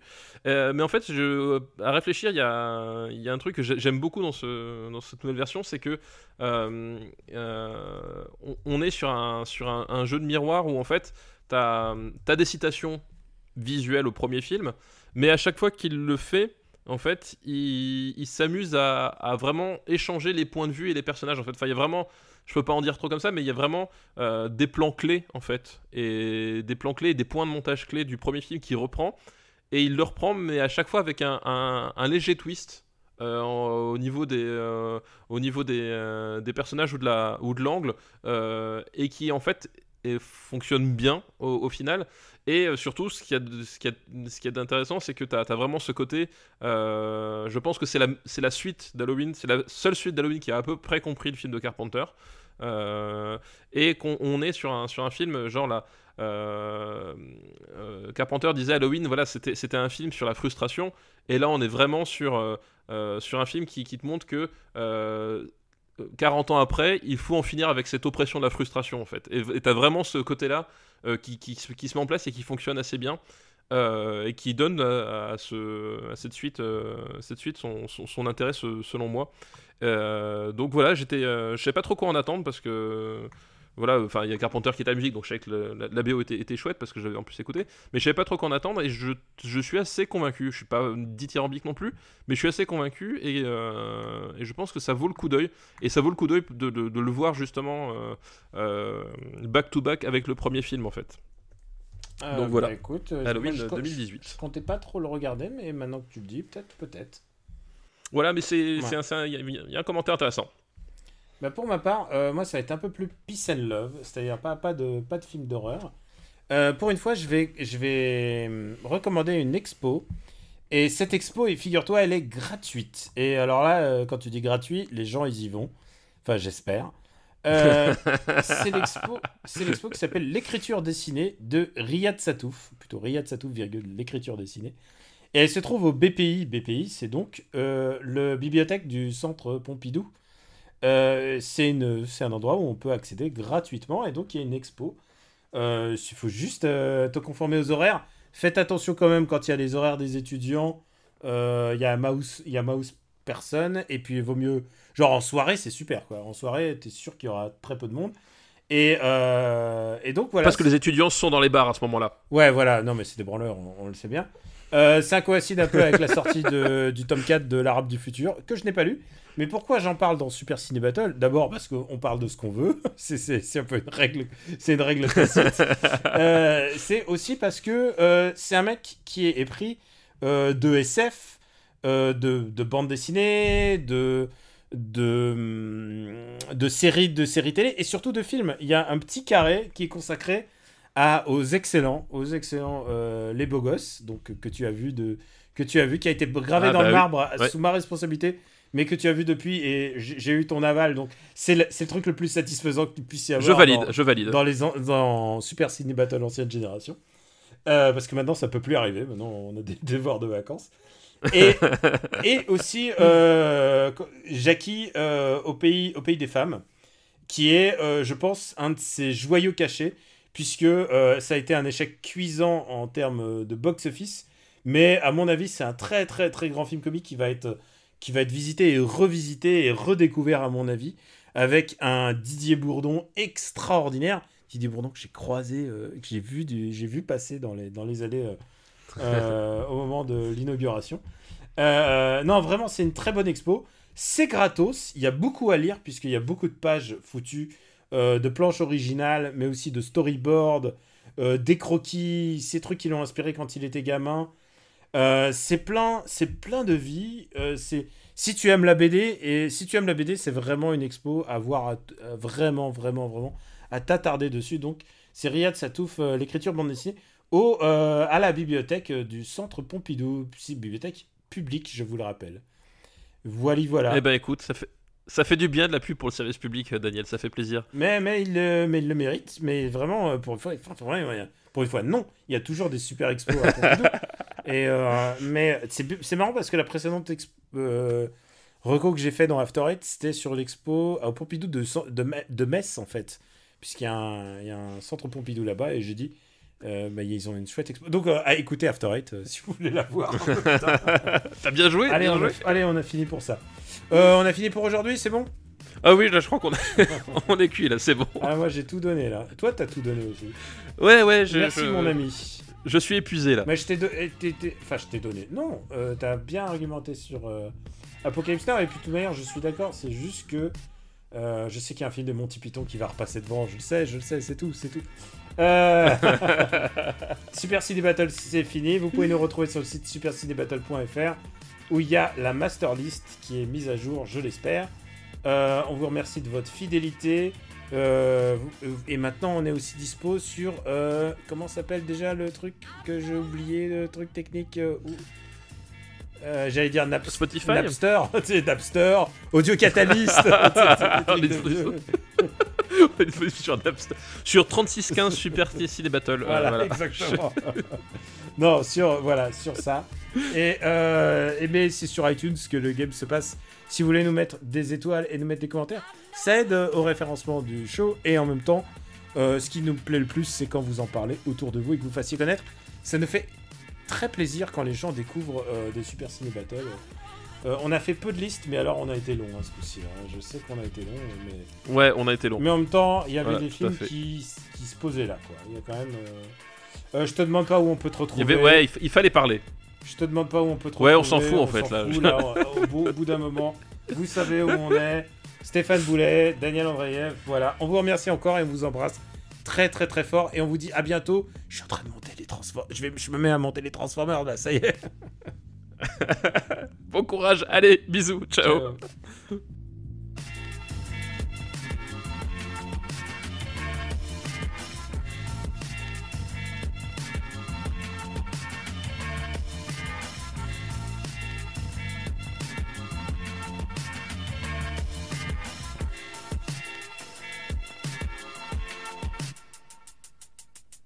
Euh,